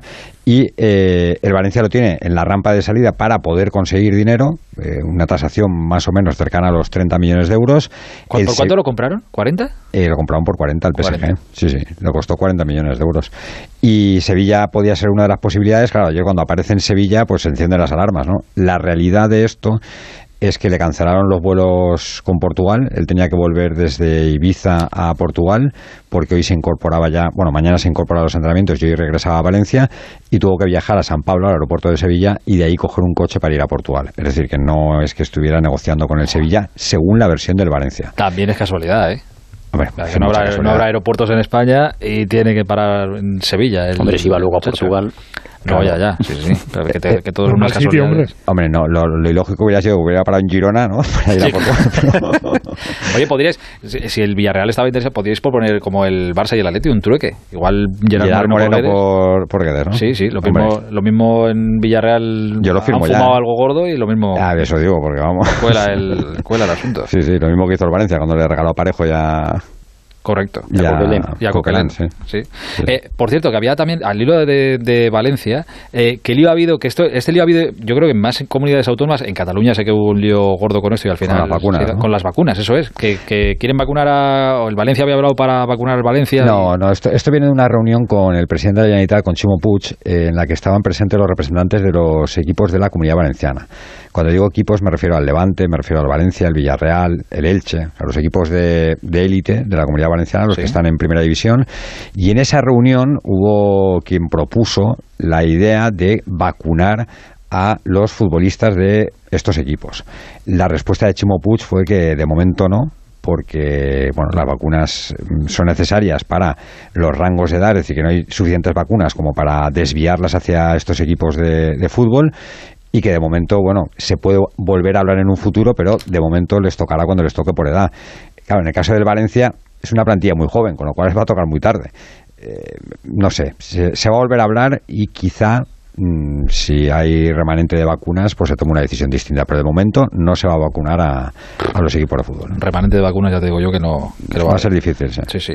Bueno, este lío hubo hace poco en, en Cataluña, que iban a vacunar al Barça y el español dijo, oye. Que, no, pero fíjate que en el Valencia, por ejemplo, hay futbolistas que ya vienen vacunados, ¿no? Porque, por ejemplo, eh, Gallá ya está vacunado. De, Sí, bueno, claro, de- los olímpicos sí. De España, claro. Soler estará vacunado. eh, Daniel Vaz vacunado. Es decir, los que han estado en la Eurocopa, muchos han sido vacunados con su selección, ¿no? Correcto, pero sí que con esto vamos a volver a las mismas, que este debate creo que ya lo tuvimos. Que la gente dirá, y aparte ahora con el lío, bueno, por lo menos en la Comunidad de Madrid, con el lío que hay con las segundas dosis y todo esto, Mm. eh, que la gente dirá, oye, eh, que se esperen igual que me espero yo. Entonces, que les dan a una pelota, pues muy bien que le den a una pelota, pero es que una cosa era para una Eurocopa, otra cosa es para los Juegos Olímpicos, ahora también la Liga es prioritaria, al final es prioritario todo, menos que la gente que está esperando su turno se, se vacune. Sí, pero aquí hay todo. Yo, por ejemplo, en los Juegos Olímpicos, es que los propios Juegos Olímpicos exigían para poder ir a los Juegos Sí, sí, Olímpicos. que es una cosa vacunado. diferente, que es con lo del Claro. COE, y, perdón, el COI y demás, y las vacunas eran del COI, etcétera, etcétera. Pero lo de la Eurocopa, acuérdate que trajo también su, su Sí, sí, tela. sí. Sí, pero que la Eurocopa, el torneo no exigía la vacunación para poder disputar la Eurocopa, cosa que sí sucede con los Juegos Olímpicos. No, no, y al, bueno, y al final aquí se vacunó a la, a la Sí, a España se le vacunó, sí, sí. Sí, pero me refiero que la liga no te exige para poder disputar la liga que estés vacunado. Porque si la liga lo exigiera, entonces estaríamos hablando de otro escenario distinto. No, porque no se, puede- no se puede exigir porque no hay vacunas. Aquí no, claro. no depende de, de eso. Eh, entiendo que ¿Cómo está el tema ese de las vacunas? Ahora por lo, ahora por lo visto hay problemas con la dosis, ¿no? Claro que hay, hay problemas. Por, a ver, es que no quiero hablar de toda España porque no lo sé, pero por lo menos aquí en la Comunidad de Madrid con la segunda dosis para gente que Para se la acaba Pfizer, de ¿no? poner. Creo que era sí, Pfizer. Pues es verdad que está habiendo problemas de que no te llega el mensaje, que pasan los 21 días y no te dicen nada, no se puede pedir cita. Eh, se- hay gente que se persona allí. Sí, pero depende de la comunidad mañana. autónoma, ¿eh? porque yo, por ejemplo, Bueno, eh. yo, yo tuve Pfizer en, la- en las dos y no hubo ningún problema. y No, no, si hasta ahora de no había habido. se está vacunando con Pfizer. ¿eh? Pero ahora que ha entrado el grupo de los 30, parece que ahora sí que está habiendo más problemas. No sé muy bien el por qué. No sé si falta, no creo que sean falta de dosis porque el plan se lleva, pero bueno, no lo sé, no lo sé. ¿Qué decías, Alexis, que tú tienes mañana qué? No, que yo la tengo mañana, pero segunda? mi mujer la tenía, mi- sí, pero mi mujer la tenía el jueves y, y no sé y no le han vuelto a mandar ningún mensaje de, de nada. Digo que a lo mejor están priorizando a los que les tienen que poner la segunda dosis antes que empezar poniendo la primera. Efectivamente, No, no claro, tengo claro. ni idea. claro, claro, claro. Lo Pero era Pfizer, Alexis, ¿no? Sí, era Pfizer. Se habían cancelado todas las... Vaya follón, macho. Yo la idea que tenía era que teníamos que estaban las vacunas garantizadas para todo el mundo y ahora de repente Sí, sí, a ver si garantizadas está, pero se está haciendo por rango de edad para, oye, po- poco a poco. Pero ahora no sé qué, que no te lo sé explicar. Llamo a Juan Ralucas y que me, y Ya, ya, me lo cuente bueno, ahora. vale. Pero que estaba habiendo problemas, por lo menos aquí en la Comunidad de Madrid. Ya te lo contaré. Sí, sí, Tienen sí. que poner la segunda también dentro de poco, pero no hay fecha. A ni hay- mí, a mí Aitor ese tema me lo arregló Rafa Fernández y Colomo me lo arreglaron. O sea que, Sí, bueno, no hay nada que ellos, que eso te lo arreglan rápido. Si no, como, si no como Ortego, que lleva como dos años vacunado. No, yo llevo muy poco vacunado. Por rango de edad, hace dos años te vacunaron a ti. Yo hace una semana, eh, cuidado. Qué, qué, qué feo lo que acabas de hacer. Eh, respétame a Ortego, Qué hombre, feo. macho. Qué- A Ortego le qué respeto. falta de- Qué falta de respeto, de verdad. Le respeto lo que, lo que pida. Por cierto, Alex, ya con, ya con esto termino. ¿Has visto la- las normas estas que, que están probando para el fútbol del futuro? Eh, ¿cuál? No, no. ¿No, no las has visto? Eh, Van a hacer un No. torneo, En un torneo juvenil. En, Holanda, ¿no? En Holanda, sí, con el PSV, el AZ Almar creo que está también. saque en movimiento, ¿no? Eran, eh, no van a ser partidos de 90 minutos, van a ser dos tiempos de 30, pero se para, como en el baloncesto, Ah, se para, sí, sí, se el tiempo cuando sale el balón. Eh, las tarjetas amarillas significa que el jugador se tiene que marchar del campo 5 minutos. Eh, Saque de banda con el el saque pie. de banda con Saque el de pie. banda con el pie. Eh, que el mismo que saque de banda o el córner puede salir corriendo con el balón sin tener que pasársela a nadie. Gilipolleces. Ya está. Qué bien, ya está. qué bien resumido y qué bien Que no lo desarrolle, por favor. Déjalo en el titular. Pero entonces, Aquí lo único, aquí lo único importante es te que leo entre líneas que no te gusta mucho el- la novedad. Nah, Se, se ha, se podido entender que... El saque de banda con el pie puede salir adelante. Sí, como en el fútbol sala. Yo creo que el saque de banda con el pie puede salir adelante. Joder, macho. ¿Y por qué no se queda como está? Qué vergüenza. Bueno, no lo sé. sí que a veces somos muy fastidiados. A tomar, por, a tomar por saco la conferencia de, de- de Benito Floro la importancia del saque de banda en el juego ofensivo. Saque Al carajo. Pues nada, ya nada. Eh, bueno, pues nada, ya me ha quedado claro que no, que no sois demasiado fans de- Nah. del cambio de, de la- Yo soy muy fan de un estadio que estoy viendo que en el que se van a jugar partidos los juegos que se llama el Miyagi Stadium, que no sé si tiene ¿el que ver con... Pero eso es Miyagi. Sí, sí, no sé si tiene que ver con, Con Karate Kid, ¿no? Con Daniel Sam. Sí, sí, sí. Ahí va a jugar, ahí va a jugar Australia, Egipto, ¿eh? Dar cera, El- pulir y, cera, y- vale. y Alemania, Costa de Marfil, ¿eh? El Miyagi Stadium sería muy fuerte que estuviera allí Miyagi, ¿eh? Y que hiciera el saque de honor alguna No, cosa. mi- esta, el ¿eh? señor Miyagi falleció. Sí, sí, y que hubiera 10 expulsiones, ¿no? De Ah, falleció ya Miyagi o qué? El señor Miyagi, sí, hombre. Sí, sí. Sí, Vamos, te lo estoy diciendo de cabeza, pero... Ah, espérate, espérate, Sí, sí. espérate. Es que Miyagi, es que Miyagi es una prefectura de Japón. Es el nombre de una prefectura. O sea, es como una provincia de Japón. Pues entonces... Cállate. Es como el que se apellida Cáceres y pues lo mismo. Falsa alarma. Ya, ¿eh? correcto, correcto, eso es. Vale, Ah, todo nuestro gozo en un pozo. Hombre, igual el, el nombre del personaje lo sacaron de allí, ¿no? De la prefectura. de- de- No lo sé. Puede ser. Habrá un estadio que se llame Yo Liberato. Pregúntale a tu amigo, pregúntale a tu amigo Rafa Benito que triunfó por allí. Ah, no, el tuyo fue en China, ¿no? Eh, no, fue en China, fue, China. China, fue en fue. China, sí. No, ahora triunfará en Liverpool, no te preocupes. Sí, seguramente. Ojo, en el Eh, Everton. ya me lo dices este año. Eh, por cierto, el Liverpool, Ortego, va a jugar contra el, los, va a jugar contra Osasuna, que es un Y contra el Atleti. y contra el Atleti de Bilbao, pero contra Osasuna bonito partido homenaje a Michael al recuerdo del querido Michael Robinson, que no sé Sí. si no sé si lo habéis visto. Hoy el creo que era el hermano de, de Robin, de Michael, eh, se ha puesto en contacto por Twitter con Osasuna y con Liverpool diciendo que a ver que él no que era el hermano de Michael Robinson que no tenía contacto con ninguno de los clubes pero que sabía que iban a jugar y que oye que le gustaría ir a verlo ya se han puesto en contacto con él ha contestado Osasuna hombre encantado nos ponemos en contacto contigo ta ta ta pero que ha sido todo a través de las redes sociales que alguna cosa de vez en cuando buena también también tienen pero va a estar bonito contra el Athletic de Bilbao y contra Osasuna el Liverpool Y el PSG contra el Sevilla. contra el Sevilla de exacto Ortego. Sergio Ramos contra el Bueno, Sevilla. estos ya son partiditos más, más serios. esto ya te gusta a ti más ¿eh? Ortego, qué difícil ya- se me va a hacer cambiar al azul, ¿eh? Ponte a ver la Copa Oro, anda, déjate de historia. Ah, por el Everton de, de Claro, Benfica. claro. Aquí cada, sí, es que aquí cada uno Cambiar el rojo por el azul se me va a hacer difícil. a ¿eh? su rollo. Bueno, os dejo ahora en la onda media y seguís con lo que queráis. O por internet. Eh, Edu, un abrazo grande, amigo. Un abrazo a todos. Adiós, Quique. Hasta mañana. Gracias, Huguito. Cuidaros todos, un abrazo. Alexis, a tus pies. Hasta luego, voy a España. Adiós. Las 12 y 21, ahora menos en Canarias. El transistor. Aitor Gómez. ¿Los pitidos de oído no te dejan dormir? Toma Sonofin. Sonofin contiene ginkgo biloba que contribuye a una buena audición y melatonina para conciliar el sueño. Pitidos Sonofin de Pharma OTC. ¿Ves? Con esta palanquita controlo el robot explorador que se pasea por Marte. ¡Wow! ¿Y cómo has llegado a hacer esto? Comencé desmontando una cafetera que no filtraba, luego trasteé un portátil y ya no pude parar. Cuando te da por algo, te da muy fuerte. Como te dará cuando descubras que el nuevo SEAT Arona viene más equipado por 14.800 euros. Déjate llevar. Consulta condiciones en SEAT.es. ¿Y si me pongo mala estando de viaje a kilómetros de casa? ¿Y si pudieras tener una videoconsulta con un médico en menos de una hora para quedarte tranquila?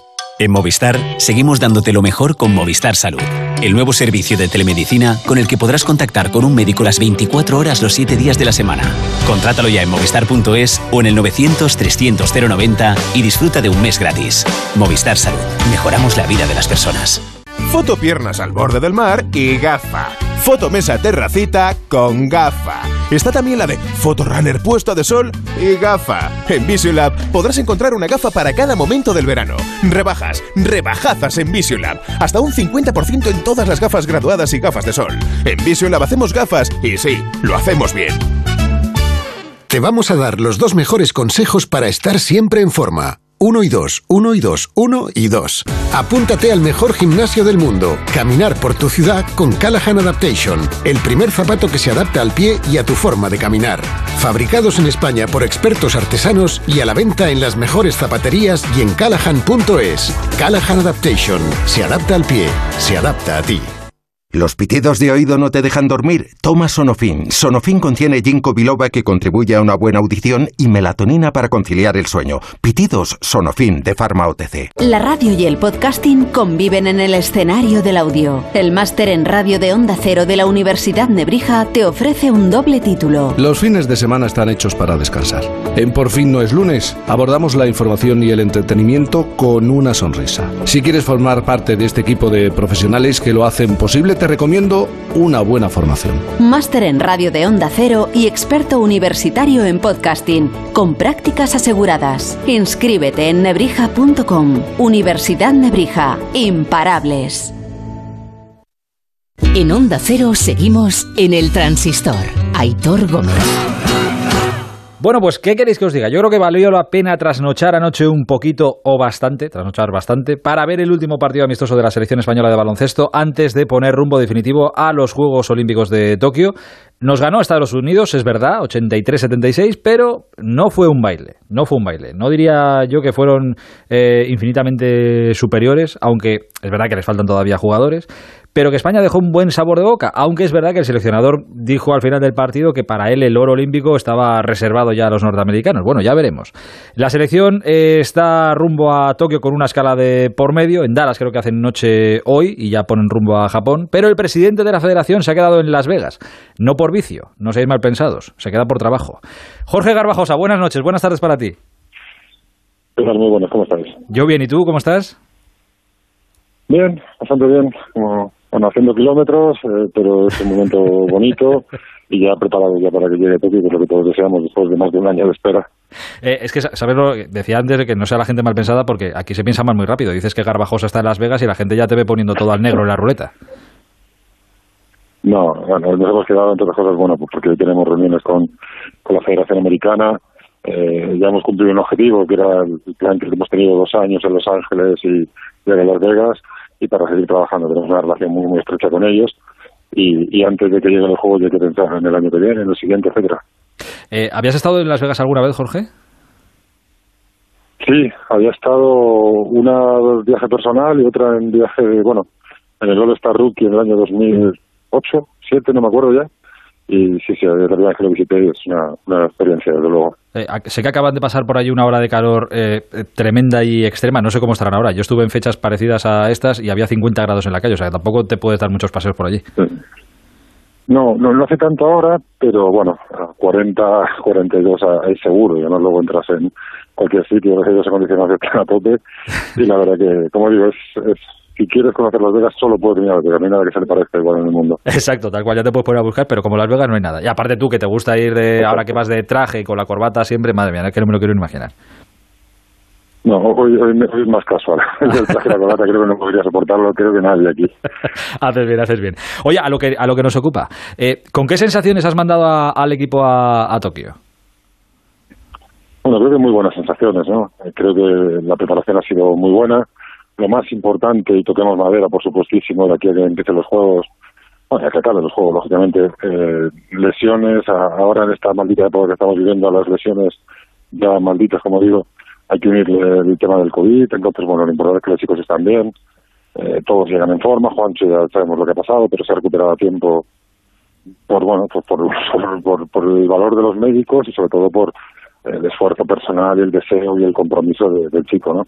Pues bueno, llegamos con una mezcla de, de jugadores veteranos, de jugadores jóvenes, eh, todos ya con algún tipo de experiencia, mucha o poca, y bueno, esa mezcla creo, a mí me ilusiona mucho. Luego, bueno, en el campo veremos, ¿no? Y creo que estas van a ser, es un tópico, ¿eh? pero, pero de verdad que lo pienso de corazón, van a ser probablemente los juegos sentidos más igualados de la historia, con lo cual estamos hablando de, como siempre, de pequeños detalles que te separan de, de un gran torneo o de un no tan gran torneo.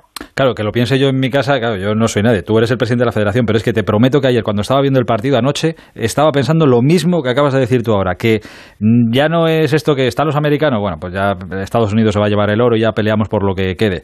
Es que yo les veo muy terrenales esta vez. yo, yo les veo muy bien, muy bien como siempre, pero es verdad que si empiezas a pensar, eh, pues Australia, probablemente esté solo un pequeñísimo peldaño por debajo de ellos, ¿no? O, Francia, o, Argentina, o Eslovenia, muchísimas selecciones, ¿no? La propia Japón, que parece una gran desconocida, que no tiene gran tradición, que está por ser anfitriona, pero pero hace dos días o tres días le ganó una amistosa a Francia. Eh, de verdad, Nigeria ha ganado los propios Estados Unidos aquí en Las Vegas. Eh, ese tópico antiguo de que los equipos asiáticos y los equipos africanos se clasificaban pero luego no competían, de verdad se ha acabado. Son equipos que compiten, con lo cual hace que, bueno, haya perfectamente, y no exagero, ¿eh? ocho o nueve selecciones eh, que, que, que a nadie le sorprendería y que, y que ellas mismas piensan que pueden estar en, en el podio final del torneo. Y eso va a ser un torneo extremadamente durísimo. Y con el nuevo sistema de competición, además, más aún, ¿no? Eh, Desde el primer día no tienes margen de maniobra. O sea, eh, en la primera fase cometes un par de errores, incluso uno, y te puede costar carísimo. El seleccionador nos ha salido más amarrategui, ¿eh? que cuando le escuché yo hablar, no, no, el oro ya está adjudicado, estos, aunque jueguen un poquito por debajo de su nivel, van a, el oro es suyo, tal. Eh, digo, mira qué, qué No, no, amarrategui no. nos ha salido. No, no seré yo quien decía al seleccionador que sabe muchísimo, que tiene mucha experiencia. Yo, yo sí, eh, lo he dicho, eh, que, que veo a Estados Unidos eh, como favorita, pero hay un grupo de selecciones, entre las cuales te encuentro España, que, que aspiramos a todo, de verdad. Y, yo te digo, hay ocho o nueve selecciones, empiezas a contar y sale muy fácil, y a nadie le sorprendería que pudieran que pudieran estar colgándose una medalla de- del cuello el día 8. Oye, eh, me comentabas ahora lo de Juancho, toco madera para que no haya más lesiones, que no tengamos que lamentar nada. Juancho se ha incorporado ahí a, última hora. Eh, creo que pasó revisión allí con los médicos de, de su equipo. ¿Hubo que empujar un poquito a los médicos y que Juancho pusiera mucha ilusión o estaba todo más o menos apalabrado? Bueno, la, la ilusión de Juancho, bueno, se le ha desbordado. Yo hablo mucho con él, con su hermano. Y, y a Juancho, bueno, yo le he visto llorar, ¿no? Cuando le dicen que la lesión de hombro. También hay que entender el trabajo de los médicos, ¿no? Cuando se da el golpe hay inflamación y, y es muy difícil esa noche, ¿no? Y esto es lo que desde la federación lo que hicimos es ser súper transparentes con el chico lo primero, con su franquicia y luego con los aficionados en general, ¿no? Pero luego cuando bajó la inflamación, el chaval la verdad que eh, físicamente es un caballo y recuperó movilidad enseguida, se le hizo un segundo diagnóstico, ahí vimos que éramos optimistas y fue el chaval que nos dijo que mira, si, si, si yo me recupero a tiempo y, demás, eh, quiero estar, quiero estar, quiero estar. Y luego la verdad que el trabajo con la franquicia de Minnesota ha sido, eh, en el mejor de los sentidos, lo digo muy fácil, ¿no? Desde su GM, que es un general manager italiano, que entendió perfectamente las ganas del chico, lo importante que es para la selección, también porque sabe que, según dicen los médicos, no hay riesgo de una mayor lesión, ¿no? Eh, le, daría tiempo perfectamente a, a jugar a las Olimpiadas y luego a irse con su franquicia. Y la verdad que ha sido una comunicación muy, muy, muy estrecha, muy fría, sobre todo los primeros días. Y hasta ayer que ya se quedaron los médicos, coincidieron plenamente con, con el de los médicos de la Federación y de la Fundación Jiménez. Y la verdad que ha sido muy, muy, ha sido, el, trabajo lo ha hecho el chaval, lo demás ha sido muy sencillo. Eh, ahora que me hablas de, de la ilusión de Juancho, hablamos de ilusión. eh, No me des la respuesta institucional, ¿eh? Te- no te pido la respuesta como presidente, te pido la respuesta casi de exjugador y de, de amigo sobre todo. Pero anoche, en la grada del pabellón, eh, te pones a ver como presidente de la federación un España-Estados Unidos de baloncesto. Un partido además igualado, bonito, previo a unos Juegos Olímpicos. Y ves a Pau Gasol en la cancha peleando, haciendo mates con su garra habitual. ¿Qué te pasa por la cabeza? Pues mira, por partes. Lo primero, cuando se habla de un amistoso contra Estados Unidos, aquí en Las Vegas, parece que es bueno, te llaman, tú vienes y juegas. Eh, Es muy complicado. muy complicado porque todas las selecciones quieren jugar contra Estados Unidos, todas las selecciones querían venir a preparar aquí, como hay varias. Y, y son pues, prácticamente un año y medio de trabajo, de estrecha relación con ellos, pero luego muchas cosas que, que aclarar en un contrato de estos y, y es difícil. Pero cuando llegas aquí y ves primero el logo de la federación en el marcador de, de- de- del pabellón aquí en Las Vegas, ves a la gente con el respeto a, los jugadores, sobre todo a los NBA, lógicamente, pero la ovación que se llevó Pau cuando entró a la cancha, o Marc, o, Ricky, es emocionante ver cómo eh, aficionados, no de Los Ángeles, o no de, de- de Minnesota, o no de, de los equipos donde han jugado, sino aquí en Las Vegas, como le- la afición americana les tiene un respeto tremendo. Y luego, pues, la emocionó ver a, a Pau, pues eso, eh, después de dos años, y, no es una palabra exagerada, de sufrimiento y de ilusión por estar, pues verlo aquí, eh, que su hija le pueda ver jugando en una cancha americana, su hija recién nacida prácticamente, eh, emocionado, fue un día emocionante. El resultado, pues, al menos, que costaba ganar. Pero creo que fue un día muy, muy bonito para todos. Fíjate que la, de veces que habremos hablado en estos dos años atrás y que te habremos masacrado con la pregunta, oye Jorge, y Pau, y Pau, y Pau, y Pau, y tú decías, bueno, tiempo, echabas el balón fuera como buenamente podías, pero claro, tú en aquel momento sabías eh, que el sueño de Pau era este, estar aquí, y el pero a la vez el sufrimiento que estaba pasando. y ayer era un poco el, el, sueño cumplido, mira, que, que lo va a poder hacer. Exacto, sabíamos perfectamente su ilusión, sabíamos perfectamente el esfuerzo, sabíamos perfectamente que lo estaba intentando hasta el límite, pero no sabíamos si lo iba a conseguir, siendo totalmente sinceros. Es verdad que cuando lo hace Pau tienes un pelín más de esperanza porque sabes lo, eh, lo, lo que no quiero decir la palabra tozudo, porque pues sonaría peyorativo, todo lo contrario, lo, determinado que es a la hora de tomar una decisión y con todas las consecuencias a por ella, ¿no?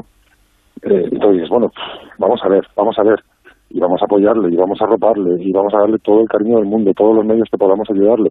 Pero vuelvo a, lo que decía Juanche, pues, pues incluso más, ¿no? Porque es más largo del tiempo, el trabajo lo ha hecho él, la ilusión la ha puesto él, nosotros lo que hemos hecho es eso, que se sienta pues como decimos siempre, en familia.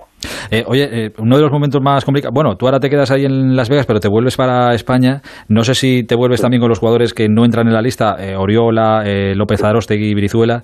Claro, es un momento también complicado, ¿no? Gente que ha estado ahí apoyando, que también forma parte de esta preparación y del equipo, pero que no caben todos y tienen que volver, claro. Te, sentarás asurado en el avión y, bueno, chicos, pues, pues llegará más oportunidades, ¿no? bueno, los jugadores han ido esta mañana porque para que puedan ah, descansar después de un año muy exigente, se han ido pronto esta mañana para, para España. Y el momento más duro en la concentración es cuando llegan las lesiones y el segundo es cuando llegan los descartes. Y los descartes son muy difíciles. Además, chicos que lo han dado todo, con una convivencia de verdad de 10. Eh, gente que tiene mucho recorrido todavía, pero a la vez, bueno, sabíamos de la ilusión que tenían por, por, por estar en los juegos. Yo creo que hay que empezar a, lo digo de broma, por favor, hablar con FIDA, que puedan ir 17 y 18 jugadores, porque cuando tienes que descartar a uno, la verdad que es, muy duro, sobre todo chicos de una calidad eh, profesional obvia y personal mejor todavía, ¿no? Eh, pero bueno, nos consuela en el sentido, entre comillas, pensar que, que los tres, primero, hubieran podido ser, ¿verdad? Se, se han, podrían haber merecido perfectamente estar en los Juegos, y segundo que tiene muchas opciones en el futuro más inmediato para volver a estar. Voy terminando, Jorge. Eh, no sé si has podido hablar estos días con gente que esté ya en, en Tokio, en la Villa Olímpica, si sabes lo que se va a encontrar el equipo por allí. ¿Hoy se ha conocido algún positivo más de deportistas allí dentro de la villa? Si estáis más preocupados, menos. Sí. Bueno, preocupación la tenemos, por supuesto, pero es que llevamos eh, año y medio preocupados. Mm. Porque cuando no ha sido una competición ha sido la otra, sino además allá de los juegos pues básicamente centrar la atención de todo el mundo, pero, pero nosotros llevamos preocupados un año y medio, preocupados en el sentido de intentar minimizar al máximo eh, los riesgos. Y sí, hablamos, además tenemos un chat de, presidente de federación con el Comité Olímpico que nos van informando, la llegada de las chicas fue, dura, porque salieron con muchas horas de retraso por un problema técnico, luego el viaje es largo, y luego tardaron, según me informaban de allí, unas cinco horas y media en poder salir del aeropuerto. Pero honestamente lo sabíamos, estábamos advertidos, sabemos que las condiciones son muy duras. Eh, pero por ejemplo con las chicas eh, lo que están es ilusionadas, contentas, eh, han vivido momentos muy duros este verano y como, como hablaba yo con ellas, ¿no? ya llega el momento, ya ha pasado todo, ya todo el cansancio se olvida cuando entras en la villa, ves el apartamento, ves la sede de entrenamiento y ya solo se pueden dedicar, o sea, solo se tienen que dedicar a lo que a lo que les gusta, a lo que les gusta todo ya, que es que juegan el baloncesto. Precauciones máximas, eh, gracias al trabajo del gobierno y del Consejo, y del Consejo de Deportes y del Comité Olímpico, van todas vacunadas, con lo cual, bueno, pues es una cierta garantía, eh, no total, pero es importante, y, es cruzar los dedos, saber que, eh, que el riesgo está ahí y minimizarlo. Eh, le vas a hacer puntos a la tarjeta Iberia, ¿eh? Las Vegas, Madrid, Madrid, Tokio en poco más de una semana. Vas a pegar, te vas a pasar Netflix en, en el avión. Y lo que queda, y lo que queda, ojalá quede mucho. Pero bueno, este verano lo sabíamos, estaba planificado, así que va a ser el verano eh, a nivel federación más exigente probablemente no sé, los últimos 10 años, porque hablamos de un Eurobásquet que, bueno, deportivamente no salió como nos hubiera gustado, pero efectivamente fue un Eurobásquet. Hablamos de organizar nueve campeonatos de España, hablamos de tres giras, eh, campeonatos de formación, U20, 19 mundiales europeos.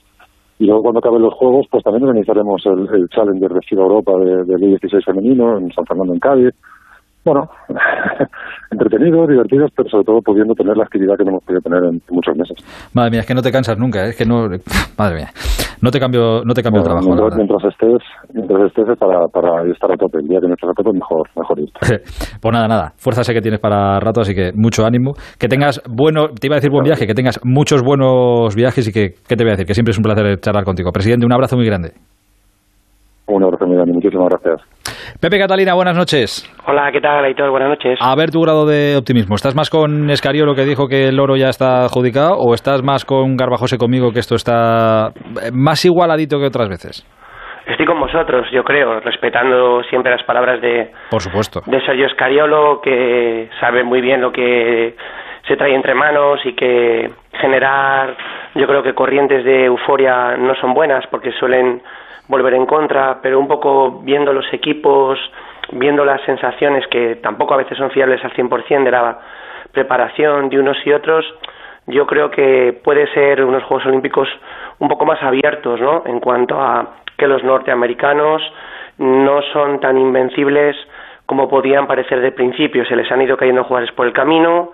Es cierto que cuando hoy les ves en el último cuarto eh, con la intensidad defensiva y en el ritmo en ataque, más el talento que atesoran, pues son los mejores. Pero eso Pero no que lo ya no es llegar y arrasar como no va a ser llegar y arrasar, que luego igual ganan, ¿eh? que pueden ganar el otro Pueden ganar, pero pueden ganar. Yo creo, pero yo creo que van a ganar más. Fíjate, este año tienen que ser, como les ha pasado en el último cuarto, más de pico y pala. Sí, y sí. si se ponen a ese nivel, entonces sí que son los mejores porque físicamente son muy potentes, tienen muchos recursos y luego tienen el talento de las individualidades de varios jugadores que están por encima de cualquiera, ¿no? Pero es que a mí el equipo español me parece muy profundo, me parece que al final, entre unas cosas y otras, eh, la selección española es la mejor posible desde hace tiempo, ¿no? Con la recuperación de, de los bases, de Sergio Rodríguez, de Ricky Rubio, que está como nunca. eso es un lujo para España, tener esos dos bases. dos muy grande, y además en el momento en el que están, la vuelta de, de Pau Gasol, las cosas que hace Mar, la explosión de los Hernán Gómez, eh, lo que aportan los jugadores del perímetro, eh, la inclusión de Garuba para dar esa eh, calidad atlética que puede venir en algunos partidos. Entonces, yo a España también creo que le veo muy bien. Vamos a ver Juancho qué papel tiene, que es un jugador tácticamente que ofrece mucha riqueza. Creo que tenemos que estar ilusionados, porque España es aspirante a luchar por lo máximo y creo que ese es el mejor mensaje que se puede transmitir. Fíjate que, bueno, es que en la primera fase ya vamos a ver eh, cómo, cómo estamos, que ya lo hemos visto en estos amistosos, pero claro, jugamos contra, vale, contra Japón. eh, el- Bueno, Japón ha dado ahí un par de sustitos en la, en la preparación y juega como anfitrión. O sea que, bueno, No, no, que, tam- que tampoco, sí es verdad que tampoco Japón, eh, que no es la cenicienta, pero claro, es que luego No. está Argentina y Eslovenia. que Eslovenia que hizo un torneo clasificatorio buenísimo en Kaunas. Yo creo que mm, el mayor peligro que tiene el torneo olímpico, a diferencia de otras competiciones internacionales como un Eurobásquet o el Mundial, es que es de corto recorrido y que los errores se pagan, el margen de error es pequeño. Y luego vamos a ver lo que pasa si te clasificas para la primera fase, que es lo deseable y previsible. ¿Qué pasa luego con ese sorteo en la, en la segunda fase cuando haya que emparejar para cuartos? A ver cómo está todo el mundo situado y dónde quedamos, porque eso puede ser definitivo. A mí me parece que, aparte de los norteamericanos y los españoles, hay que tener en cuenta a los australianos, que siguen manteniendo una generación muy interesante y que ya en las últimas citas han estado muy bien. También han ganado los americanos la preparación. Eh, Europa ha metido ahí a, a los eslovenos que están de dulce con Doncic, la, la nacionalización de Toby. eh, y bueno, también es un poco incógnita a los italianos que, que últimamente no han destacado mucho a estos niveles y, luego pues pues ves a Argentina siempre competitiva los nigerianos llevan a ocho NBAs entonces pues, va a estar va a ser un torneo interesante pero ojo corto en el tiempo y, y de y de margen de error muy pequeño El 26 de julio a la una de la tarde debuta España en ese partido contra Japón en los Juegos, que es lo que ya tenemos en el horizonte más próximo. Pepe, será un placer eh, escucharte y seguir aprendiendo contigo. Un abrazo muy grande, amigo. igualmente un abrazo Adiós, hasta luego. El transistor. Aitor Gómez.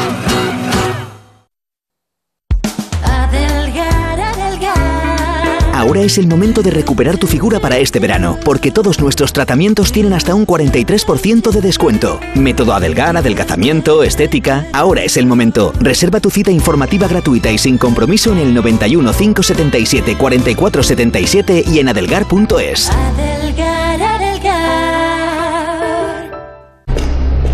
Nuevo Kuga híbrido enchufable. Carga cuando frenas, mientras conduces y cuando lo enchufas. Pasa al siguiente nivel en la vida real.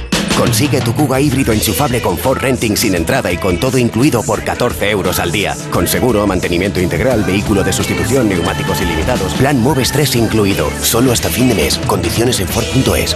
Ford, acercando el mañana. Soy Eduardo Molet. ¿Sabes que puedes vender tu casa y seguir viviendo en ella para siempre? Te invito a merendar todos los martes y jueves a las 6 de la tarde en mi oficina de Fernando el Católico 19 y te cuento cómo. Reserva ya tu merienda en el 658 60 60 60 y vive tranquilo. Yo soy del Getafe y eso es lo bonito. Haga frío, llueva, yo me ponía mi chubastero y al Getafe mi bufanda. Algo que no, que no se puede. Una cosa como una alegría y yo qué sé. Si tuviera que animar a alguien para que viniese al Getafe, le diría que es una familia. Y decirle que todo el mundo que ha venido un día se ha quedado. Abónate en nuestro 75 aniversario desde 100 euros toda la temporada. Liga y Copa. Getafe Club de Fútbol.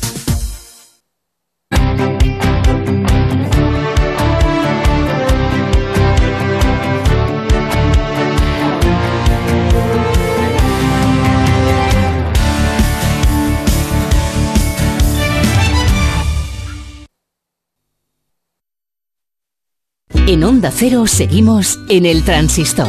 Aitor Gómez.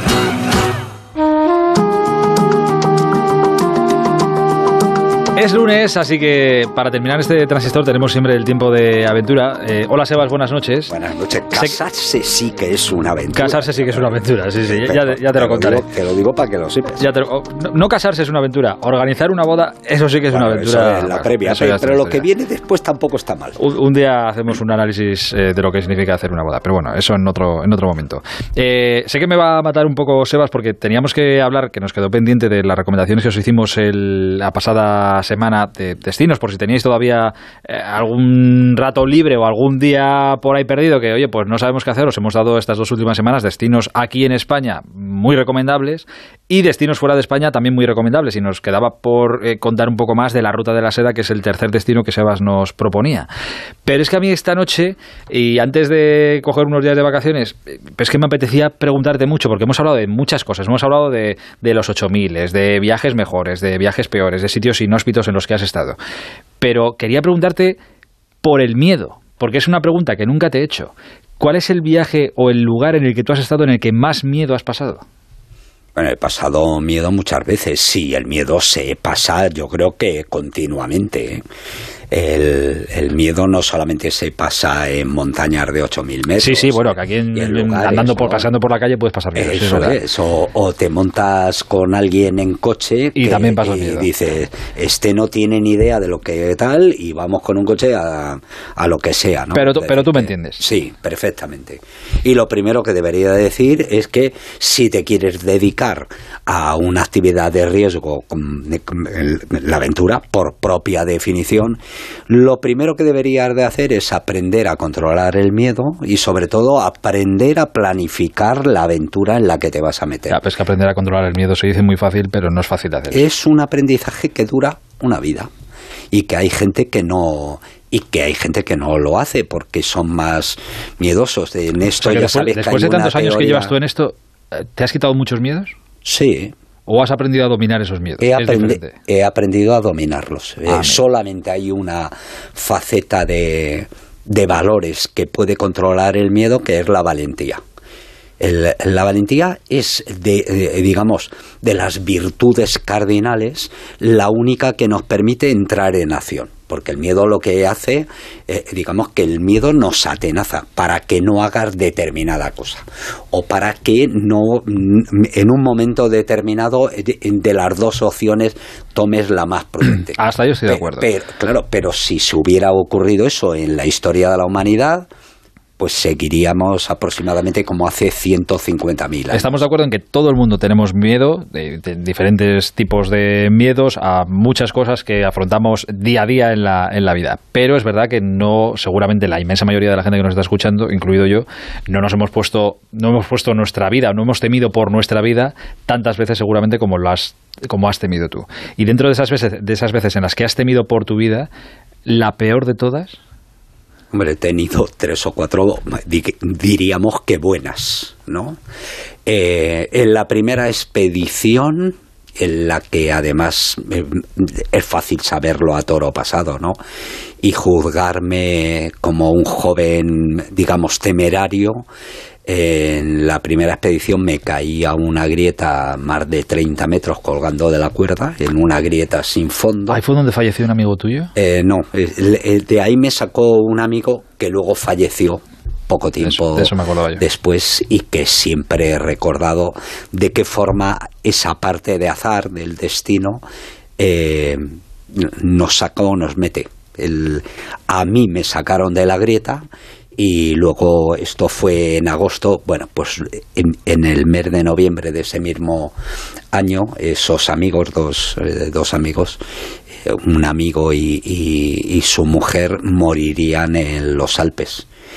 El- el miedo te lo proporciona sobre todo lo que no ves, lo que desconoces. Y mientras sigues luchando, eh, que eso ocurre mucho en las batallas y ocurre en, en las montañas, mientras tú estás luchando por tu vida, el miedo, el miedo no, no se hace contigo. Pero, pero en todas estas cosas hay un momento en que arrojar la toalla, primero porque no somos inmortales y luego porque incluso la fortaleza de, de los más fuertes se acaba. Así que he aprendido a, a dominarlo primero haciendo una cosa que es piensa primero dónde te metes, capullo.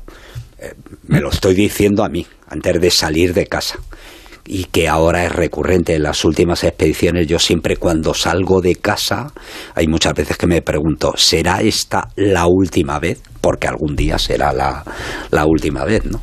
Y entonces procuro analizar los detalles pequeños, pero por ejemplo, se pasa mucho miedo, pero mucho, mucho miedo cuando estás escalando de noche en cualquier sitio, en los Alpes o en el Karakorum o en el Himalaya, y de repente en el monte que estás cae una avalancha atronadora que no sabes mm, por dónde cae y no sabes si tú estás debajo de lo que está cayendo, ¿no? Bueno, eso da mucho miedo y da un miedo que es casi pánico porque no sabes qué hacer, no sabes si correr, no sabes si ponerte debajo de un sitio determinado o directamente eh, la luz está cayendo 50 metros a la derecha o a la izquierda y no te va a pillar. Da más miedo. eh, una, a ver cómo. Es que son diferentes eh, parajes. Da más miedo un desierto, da más miedo una montaña y su altura, da más miedo, que también has estado, el Ártico, da más miedo eh, verte en mitad del mar. ¿Qué es lo que más miedo da?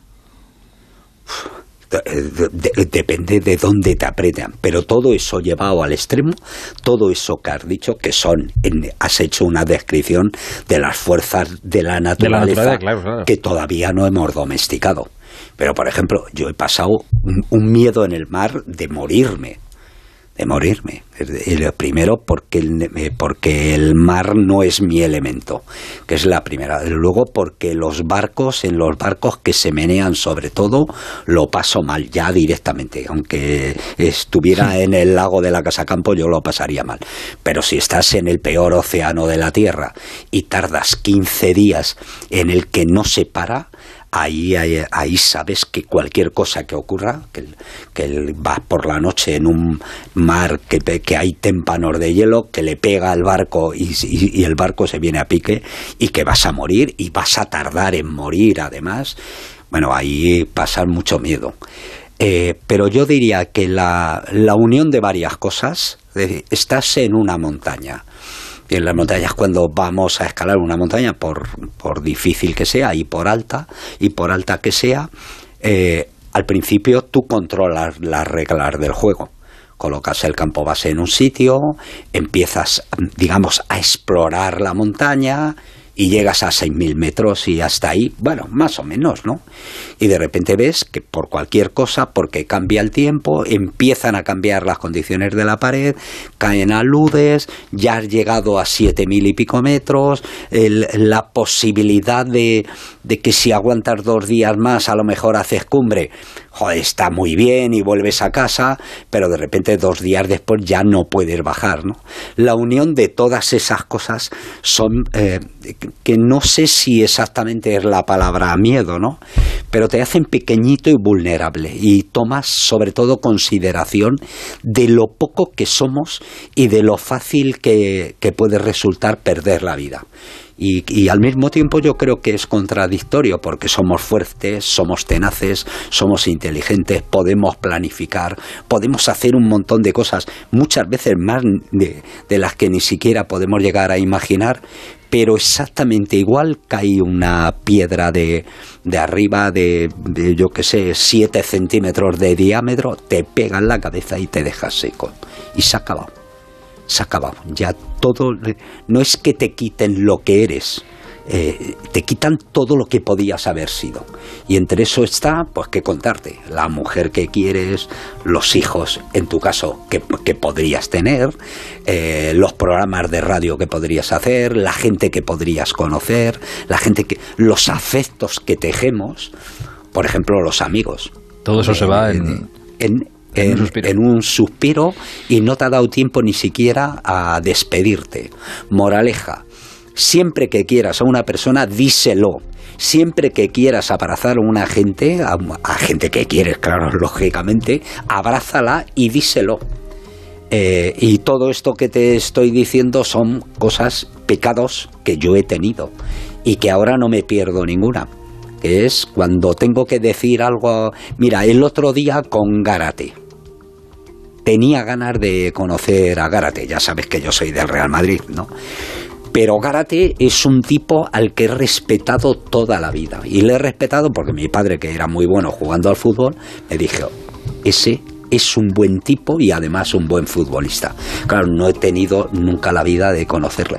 El otro día en el estadio, cuando ya dejó de entrevistarle José Ramón, le cogí, nada, un minuto para decirle, te admiro y ojalá hubiera mucha gente. Y, el hombre medio se puso, no, que hay mucha gente, no. Eh, jugaste bien al fútbol, pero sobre todo además fuiste buena gente.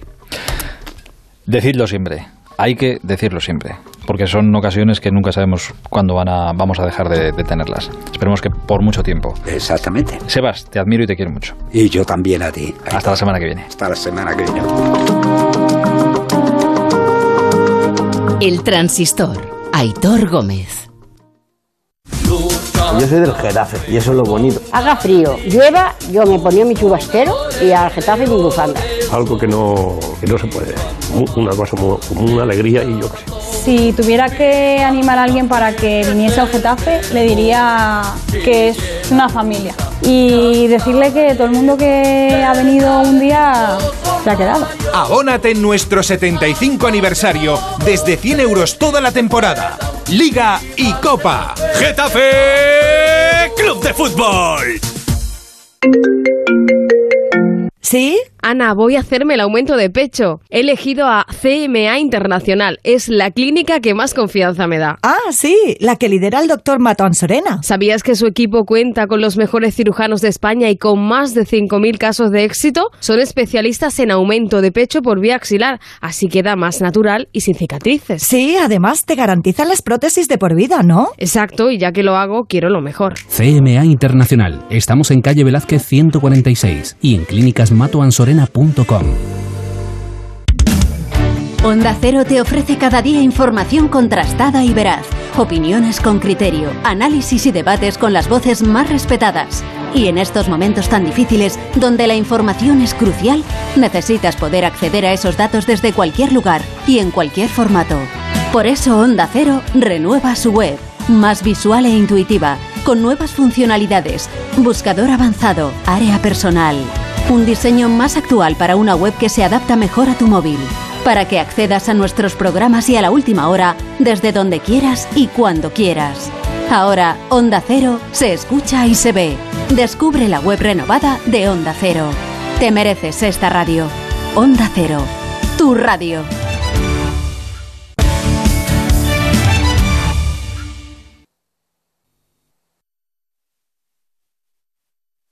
En Onda Cero seguimos en el transistor. Aitor Gómez. Es que se nos hace siempre tarde. Ya sé si es que es culpa mía. Por eso vamos rápido y te repaso otro nombre de la jornada. Aisa Mandi, central que las últimas cinco temporadas estuvo en el Betis, presentado hoy como nuevo jugador del Villarreal. Fíjate el Villarreal que centrales tiene con Foyt, Pau Torres, Albiol y Aisa Mandi. El Cádiz ha presentado dos jugadores. Bato Maroyan, un central armerio, y Osmajic, un delantero montenegrino. Ahora queda saber cómo les llamarán en Cádiz a estos jugadores cuando empiece la, la temporada. Advíncula no Pepe se va. y Carlos ¿Eh? Exacto, algo parecido. Advíncula no se va con el Rayo Vallecano a Marbella, se ha quedado para ir a Argentina. Parece que está ya casi cerrada su traspaso a Boca Juniors y el Rayo recibiría unos 2 millones de euros. Se ha hecho oficial también hoy que Pau López firma con el Olympique de Marsella, lo habíamos dicho que el fichaje estaba hecho, pero bueno, hoy mismo ha estado ya con Longoria y ha firmado, y el Celta también ha hecho ofici- eh, oficial la cesión de Toro Fernández al Juárez, equipo mexicano con el que estaba entrenando estos Sí, últimos sí, días. que se marcha, que se marcha. Lucas Romero ya está en Roma, ha pasado reconocimiento médico con la Lazio, el joven jugador del ex ya del, del Mallorca. Mallorca. Y fuera de la primera división, dos nombres propios llamativos en el fútbol español. Arribas, del Oviedo, se marcha al Aris Salónica de Grecia. Y Pablo Hernández vuelve al Castellón. Ahora con 36 años que ha dejado el Leeds, hasta con Bielsa en Pues el sí, Leeds. sí es suyo. Eh, bueno, es uno de los inversores Inversores, que claro. ayudó a que el Castellón subsistiera. Pues vuelve ahora al Castellón. Yo diría que va a ser titular, fíjate lo que te digo. Primera de la Real Federación Española de loco, pero yo creo que lo van a poner de titular. Puede firmar por dos años y nada se tuerce y jugaría en lo que es la primera Real Federación Española de Fútbol. Y los amistosos interesantes de los que hablabas antes tienen fecha 8 de agosto en Anfield, Liverpool, Atleti Bilbao, 9 de agosto, es decir, al día siguiente, también en Anfield, Liverpool, Osasuna. Se anuncia que con un 75% de público. Bonitos partidos. A ver cómo está la cosa en Inglaterra para entonces. Miedo me da. Subdirector. Qué día más bueno. ¿Qué tal te ha ido? ¿Bien? Muy bien, bien, bien, bien. Primero dar las gracias A al presidente de la Junta de Extremadura. Guillermo Fernández Tuara. Bueno, por favor, a, a la consejera de Educación y, de- y Deporte, al alcalde de Villanueva de Don Benito, al presidente de la Diputación de Cáceres, de Badajoz, de, de A todos, a todos, a todos, a todos. ah, de- bueno, de verdad, y, y sobre todo a Javier Guillén que ha hecho una exposición y una explicación de lo que es la vuelta, lo que significa la vuelta a nivel eh, que es impagable, incalculable los beneficios que tiene. Son 190 países, eh, son 30 cadenas que transmiten la vuelta, la repercusión en radio, en prensa, en televisión, en redes eh, sociales. Va a salir Extremadura en todos los sitios. Bueno, ni además es una cosa es espectacular. Y la gente me preguntaba por ti. La ¿Ah, gente sí? me preguntaba por ti, es, Nah. es- es curioso. Y dice, hombre, ¿sabemos algo de José Luis? ¿Qué pasa con, con el Alavés? Si, si sigue o no sigue. Digo, hombre, pues yo creo que el chaval se, quiere- se- se bueno. ir al, al- al Sevilla. Y luego, sobre todo, hombre, lo que emocionalmente para el mundo rural, o sea, para el tema de, de- de- esta España que estamos intentando recuperar, de reprogramar nuevamente y que yo creo que sinceramente pues es un acontecimiento sobre todo deportivo. Los Juegos Olímpicos, he, hablado con, por supuesto con Alejandro Blanco, mucha ilusión, pero yo estoy viendo, no sé qué te parece a ti, Aitor, demasiados positivos y, y muy y muy muy en países muy diferentes, ¿no? Y en modalidades muy diferentes. Estados Unidos me parece que han dado positivo una tenista, que ha dado otra gimnasta, que hay de otros países y yo creo que si esto antes de empezar estamos en este rosario, pues vamos a ver. Lo que tengo más ilusión, por supuesto, a nivel de equipo es de fútbol, de baloncesto de balonmano, eh, tanto en hombres como en mujeres, que yo creo que ahí estamos eh, con muy fuertes, ¿no? Y yo creo que ahí, sinceramente, es que el equipo de fútbol con Luis de la Fuente engancha tanto que yo creo que sinceramente estamos, hombre, no podemos decir ante una medalla de oro segura, pero sí estar ahí entre las cuatro mejores selecciones. ya te lo. Y además a ver qué es lo que sí, sí, pero además, pero hay que transmitir un poquito de euforia, ¿eh? No empezamos ya con Vale, vale. Ahora, eh, Ahora ya no, porque ya es la ahora la euforia la trae Salas. y luego, que es un, que es un monstruo. Eh, por cierto, quiero decir que no ves la cantidad de gente eh, que el otro día me comentó la entrevista. escuchó? Magnífica, magnífica. ¿eh? No sé si estuvo mejor el entrevistado que el entrevistador. Para mí mejor el entrevistado. Preguntas piensa- duras, eran preguntas duras. ¿eh? Sí, Ahí sí, sí, hace- además, bueno, sí, sí. comprometidas, ¿no? sí, complicadísimas. Y luego otra cosa, eh, dice. Cerezo hoy, que lo he visto ahí en la, en la tele, eh, eh, Griezmann, eh, o sea, ¿se, ¿se hace o no se hace? Pues claro, eso ya lo sabemos, pero que estamos más cerca de que se haga o de que no se haga. Bueno, pues yo creo que en estos momentos Vivir está la cosa ver. empata, pero, eh, empate, pero yo creo, Aitor, sinceramente, que las próximas horas, en las próximas horas, pues habrá noticia. Y yo creo que va a ser muy buena para todos. A propósito, yo rápido. creo que las próximas horas ya también sabemos definitivamente lo de Messi, ¿no? Ah, pues habrá que saberlo, sí, porque a mitad de agosto empieza la liga. bien, ya- no queda nada. ya Ya, la, bien, ya tontería se está haciendo larga, ¿verdad? claro, claro, claro. Y nada, y repito, las gracias a Fernández Vara, a, a toda la gente de, de Extremadura, como siempre volcada, y de una manera muy especial también a Javier Guillén por todo lo bien que lo hace y sobre todo porque pone a España a toda la España que hace ciclismo o que no hace ciclismo, eh, y sobre todo en el mapa, y yo creo que esto es un aliciente muy importante. Un abrazo grande, su director. Para ti, Aitor, buenas noches. Adiós, hasta mañana. Eh, menos mal que Roberto me sirve de, de nexo de unión y Salas nos enfada con nosotros por quitarle ya tres minutos. Eh, no, no, espera, espera, todavía no, todavía no. Eh, antes de Trueba, ¿las redes sociales quién las tiene?